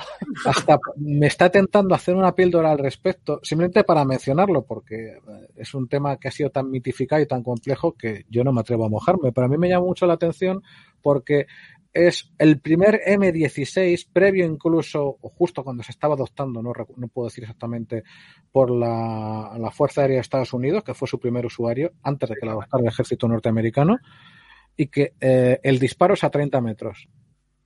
Casi a bocajarro, no a bocajarro, pero cuando conserva casi toda la energía y que le en el cráneo. Pues se volatiliza, que es lo que pasó, que ahí, que le monta la mundial.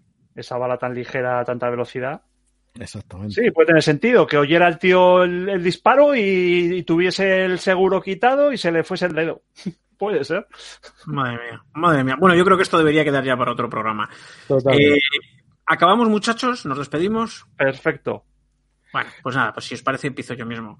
Pues nada, muchas gracias. Ha sido una experiencia con, con Juan Luis, este, colaborar con Por Tierra, Mar y Podcast. Por supuesto, es un programa técnico a más no poder, o sea, es decir, igual no es para todos los gustos, pero sí que es verdad que probablemente esto tampoco lo vais a encontrar en ningún otro programa del espectro del podcasting, con lo cual, pues al que le guste que lo aproveche y el que no, pues oye, no sé, que busque que hay mucho para elegir. Yo por mi parte ha sido un placer. De esto podríamos estar hablando cuánto, Juan Luis, meses, venga, y ahora un cartuchito, y ahora un arma, y ahora no sé qué, bueno, pero no es el momento. Y nada, pues en otro momento, yo, en otro día ya colaboraremos y, y nada, amigos, pues nos despedimos. Yo me despido, Sergio Murata de Nibla de Guerra. Y nada, os espero tanto aquí como en Por Tierra, María y Aire Podcast, que, también tenemos otra colaboración con aquel célebre cartucho soviético, que pues también tuvo muy buenos comentarios al respecto. Bueno, pues yo me despido también. Ha sido un placer. Estos temas son siempre súper interesantes. Y nada, esperando la ocasión de, de, a ver cuándo se nos ocurre otra, otra aventura de estas y hacemos algo parecido. Otra maldad. Eso es. Pues chicos, por mi parte, muchísimas gracias, tanto porque he aprendido como porque me le he pasado pipa. Me habéis hecho pensar en alguno de los conceptos que tenía y los he modificado, que eso es yo lo que más disfruto. Yo espero también, sí, vale, que nos hemos metido ahí enfangado en esos aspectos más técnicos, con lo cual, bueno, pues, eh, eh, pues si uno no tenía experiencia previa en esto, pues a lo mejor incluso tiene que escuchar alguna vez o hacer preguntas a posteriori, que para eso tenemos el foro por tierramariaire.com. Y, pero yo no queréis que os diga, dejando aparte que esto es uno de mis temas centrales y que lo disfruto con mi gocho, como gocho en charco, a pesar de eh, ese complejo del impostor que no puedo evitar, es que hay un aspecto en los que nos gusta el podcasting más cercano a, a la tecnología militar, a los hierros, a, al detalle, que yo me pongo en el lugar, porque a mí, por ejemplo, cuando me, por hablar de un episodio nuestro de Por Tierra, Mar y Aire, que fue el desarrollo de los misiles de alcance corto, cinco horas desarrollando el aspecto técnico, a mí me ardía la patilla. Yo antes del programa pensaba que sabía un poquito del tema. Mal. Error. Y entró a un nivel de este compañero nuestro, el Champi, brutal, y me lo pasé bestialmente. Yo quiero, eh, quiero terminar con que creo que hay un espacio que yo disfruto como oyente de podcasting, del, programa ligero, semi ligero, que me explica un episodio desconocido de la guerra, que, que le da una vuelta y tal, y luego otro que dice, sin concesiones ni piedad hasta el fondo. Y eso creo que, no sé si hemos llegado hoy hasta ahí, pero era muy importante hablar de estos temas de numeritos, me refiero de variables básicas y de comportamientos y demás. Lo dicho, chicos, muchísimas gracias por, por este programa. Vamos, yo estoy convencido que bastantes lo van a pasar muy bien y hasta la próxima que se nos ocurra otra, otro tema parecido. Muy bien, amigos. Pues nada, aprovechando el vídeo, eh, os hago así con las manitas y hasta el próximo día, amigos. Adiós a todos.